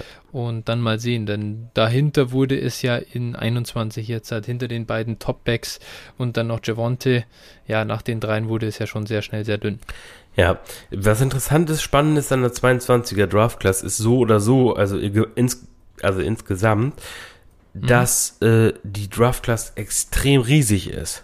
Also mhm. durch Corona sind viele Spieler zurückgekehrt etc. Also irgendwie, ich habe es letztens gehört, irgendwie, ich weiß nicht, 1500 Spieler sind in der Class und also ich glaube, dieses Jahr waren es ich weiß gar nicht, 700, 800 oder irgendwie so. Also das sind jetzt, mhm. ne, das war auf jeden Fall absurd. Die Zahl habe ich die Tage gehört und dachte mir, wow. Also ich glaube, die Klasse ist für viele Überraschungen gut. Ja, da freue ich mich auch wirklich drauf. Also gut, andererseits, wir können uns jetzt erstmal auf die normale NFL-Saison freuen und äh, Football genießen. Aber ich freue mich tatsächlich auch schon jetzt schon wieder auf diese heiße Draft-Phase, ja. die wir dann so ab, also mit dem NFL-Combine dann so eintreten. Das wird schon auch wieder richtig unterhaltsam. Auf jeden Fall. Ja, es wird hier auf jeden Fall zu diesem Thema, was wir heute hatten, auch immer mal wieder auch neue Updates geben, denke ich. Das sollte eigentlich jetzt auch, also wenn es euch denn gefällt, gebt da gerne Feedback. Ja, ähm, unbedingt. Denn wenn wir es nur für uns machen, dann macht es zwar auch Spaß, aber dann können wir uns auch zu zweit unterhalten. Ne? Genau. Das ist dann. aber ich denke, vielleicht ist es auch gerade so für, für die Dynasty-Junkies unter uns äh, mal ja, willkommene Abwechslung zu der 500. Training Camp News, äh, was für ein ja schönen Catch Victor Bolden gerade gemacht hat. ja. Absolut. Und äh, ja, wir alle haben jetzt schon Quintus Cephas oder Quest Watkins war es äh, vom, vom Waiver geholt, nachdem er da mal ein Screen äh, gefangen hat und er kann halt schnell laufen. Das ist auch gut.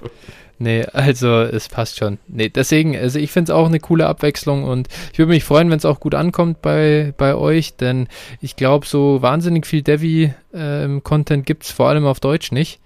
Und äh, deswegen finde ich, ist es ganz cool, irgendwie das auch mal so ein bisschen zu covern. Und äh, wenn das gut ankommt, dann hänge ich mich da auch so noch mehr rein und äh, will da auch echt mein Wissen ausbauen, dass wir hier auch äh, qualitativ dann hochwertigen Devi-Content mit anbieten können. Alle, ja, weiß ich nicht, wenn man da mal Mitte der College-Saison einen kleinen Review gibt, hey, ihr habt, doch da den Mockdraft gemacht äh, und ein paar Honorable Mentions dazu gepackt. Wie läuft's denn bei den Jungs? Seid ihr immer noch so hoch oder haben sie jetzt hat, äh, euch tief enttäuscht. Genau. Und das, und auch nochmal, um das zu sagen, wenn mir jetzt in einem Jahr jemand ans Bein pinkeln will, dass ich den Spieler genommen habe, obwohl ich den vor einem Jahr gefeiert habe.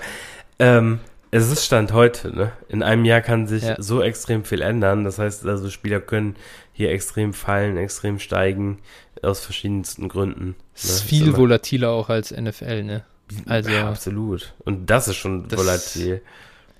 Ja, aber es ist wirklich, also an sich ist das natürlich schon, wenn du mal ein Top äh, Dynasty Asset, sage ich mal, bist, äh, schlimmer, also das, das Schlimmste, was dir passieren ist, mal abgesehen von irgendwie Career-Ending Injury, ist dann so, so dieser Abstieg von Juju über zwei Jahre hinweg. Und das ist jetzt immer noch ein, ja, Top 30 äh, Wide Receiver. Ja, gut. Äh, klar ist das dann schon heftig, aber ich weiß nicht, ich finde so, hey, also gucken wir mal, was, was mit, was David Bell, jetzt äh, nicht mehr produziert in, in Purdue, äh, das kann halt sehr gut sein, dass der überhaupt kein Day-2-Draft-Kapital bekommt. Ich, ich erinnere gerne an Timorian Terry, den vor ja. einem Jahr, äh, also vor dem, oder na, nach dem äh, letzten Draft, äh, oder vorletzten Draft, so besser ausgedrückt, mhm. noch einige durchaus in Mock-Drafts in der ersten Runde hatten und mhm. der nun als undrafted Free Agent äh, ja.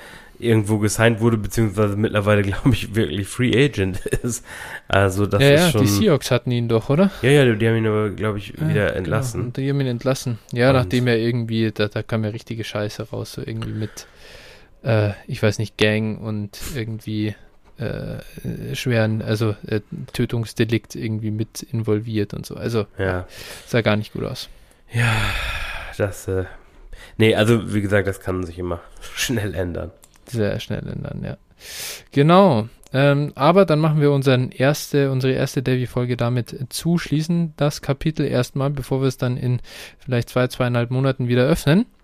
Und ja, ansonsten könnt ihr uns äh, gern unterstützen und folgen auf den bekannten Kanälen, Twitter at DynastyFlow mit ph, at Phil81190 auch mit ph und 49er Flo mit f. Denn der Seahawks Flo hat sich nicht durchgesetzt. Das ist, äh, das begraben wir schneller, äh, als wir es irgendwie hochleben haben lassen. Und ähm, ja, ansonsten haben wir heute ja, ja tragische New äh, Neuigkeiten irgendwie am Wochenende äh, gelesen aus Afghanistan. Äh, wir haben ja hier die, also sage ich mal, die, die Bundeswehr war ja mit der NATO gemeinsam da stationiert über jetzt 20 Jahre hinweg. Ähm, ja, im Prinzip einen Krieg geführt und äh, die Taliban äh, bekämpft und ins Hinterland zurückgedrängt. Und dann ging es schon los vor einigen Monaten, dass es äh, hieß, die Taliban kämpfen sich große Gebiete zurück. In dem Moment ist äh, unsere Truppen da abgezogen wurden, was an sich natürlich irgendwo schon tragisch genug ist, dass die Aufbauarbeit dort und für das äh, hiesige Militär nicht funktioniert hat.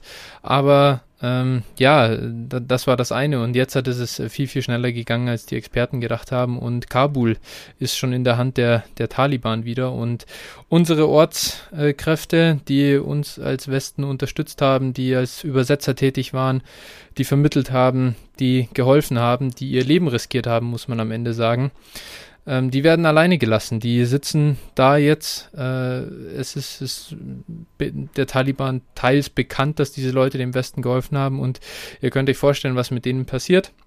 Gleichzeitig hat man bei dem ganzen Abzug dran gedacht, irgendwie, ich weiß nicht, 22.000 Liter Bier, Wein und Sekt nach Deutschland zu bringen und abzuziehen, aber es hat keiner dran gedacht, auch diese Unterstützer mit hierher zu bringen und, und ihr Leben zu sichern. Dementsprechend, ähm, ja, äh, haben wir uns äh, diese Woche entschlossen, dass ihr bitte, solltet ihr uns unterstützen wollen, das ganze Geld nicht an uns schickt, sondern wir möchten da lokal in Afghanistan irgendwo helfen. Ich habe selbst äh, bei einem ja, äh, bei einem GoFundMe, das werde ich noch, das habe ich auf Twitter, ich habe es auch retweetet, ähm, das werde ich hier auch noch äh, ranpacken und, und da könntet ihr gerne, wenn ihr möchtet, unterstützen, denn das Einzige, was die Leute jetzt brauchen, ist, ist kein leeres Gewäsch von Politikern, das schnell geholfen werden soll und bla bla bla und passieren tut nichts sondern die brauchen Geld, damit sie da ihre Leute unterstützen können, teilweise dann einfach in Nachbarländer bringen und irgendwo ja Schutz suchen können. Ja, genau.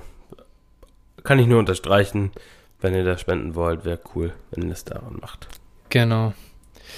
So ist das. Ähm, das dazu. Und ansonsten, ja, wir freuen uns natürlich auch, wenn ihr uns in der Zukunft zuhört, trotz Devi. Ich bin gespannt, wirklich, wie gut die Folge ankommt. Freue mich sehr über Feedback und äh, ja, bis dahin wünsche ich dir auf jeden Fall eine gute Woche. Ja. Viel Spaß bei Woche 2 der Preseason. Dankeschön. Morgen gibt es erstmal die zweite Impfung. Viel wichtiger. Oh, du bist noch. Oh, siehst du mal, dann bist du in zwei Wochen auch äh, hier mit vollem Impfschutz unterwegs. Sehr Finally. Sehr, sehr schön. Ähm, gut, ja, dann wünsche ich dir da äh, gute Genesung schon mal, falls da zu irgendwelchen, ja, ähm, fiebrigen Nebenwirkungen oder so kommt. Und ansonsten, ähm, ja, hören wir uns trotzdem nächste Woche natürlich wieder. Du wirst fit sein, ich äh, mache mir da keine Sorgen. Und ja, bis dahin, macht es gut und wir hören uns. Hau rein, ciao, schönen Abend. Bis dann, ciao, ciao.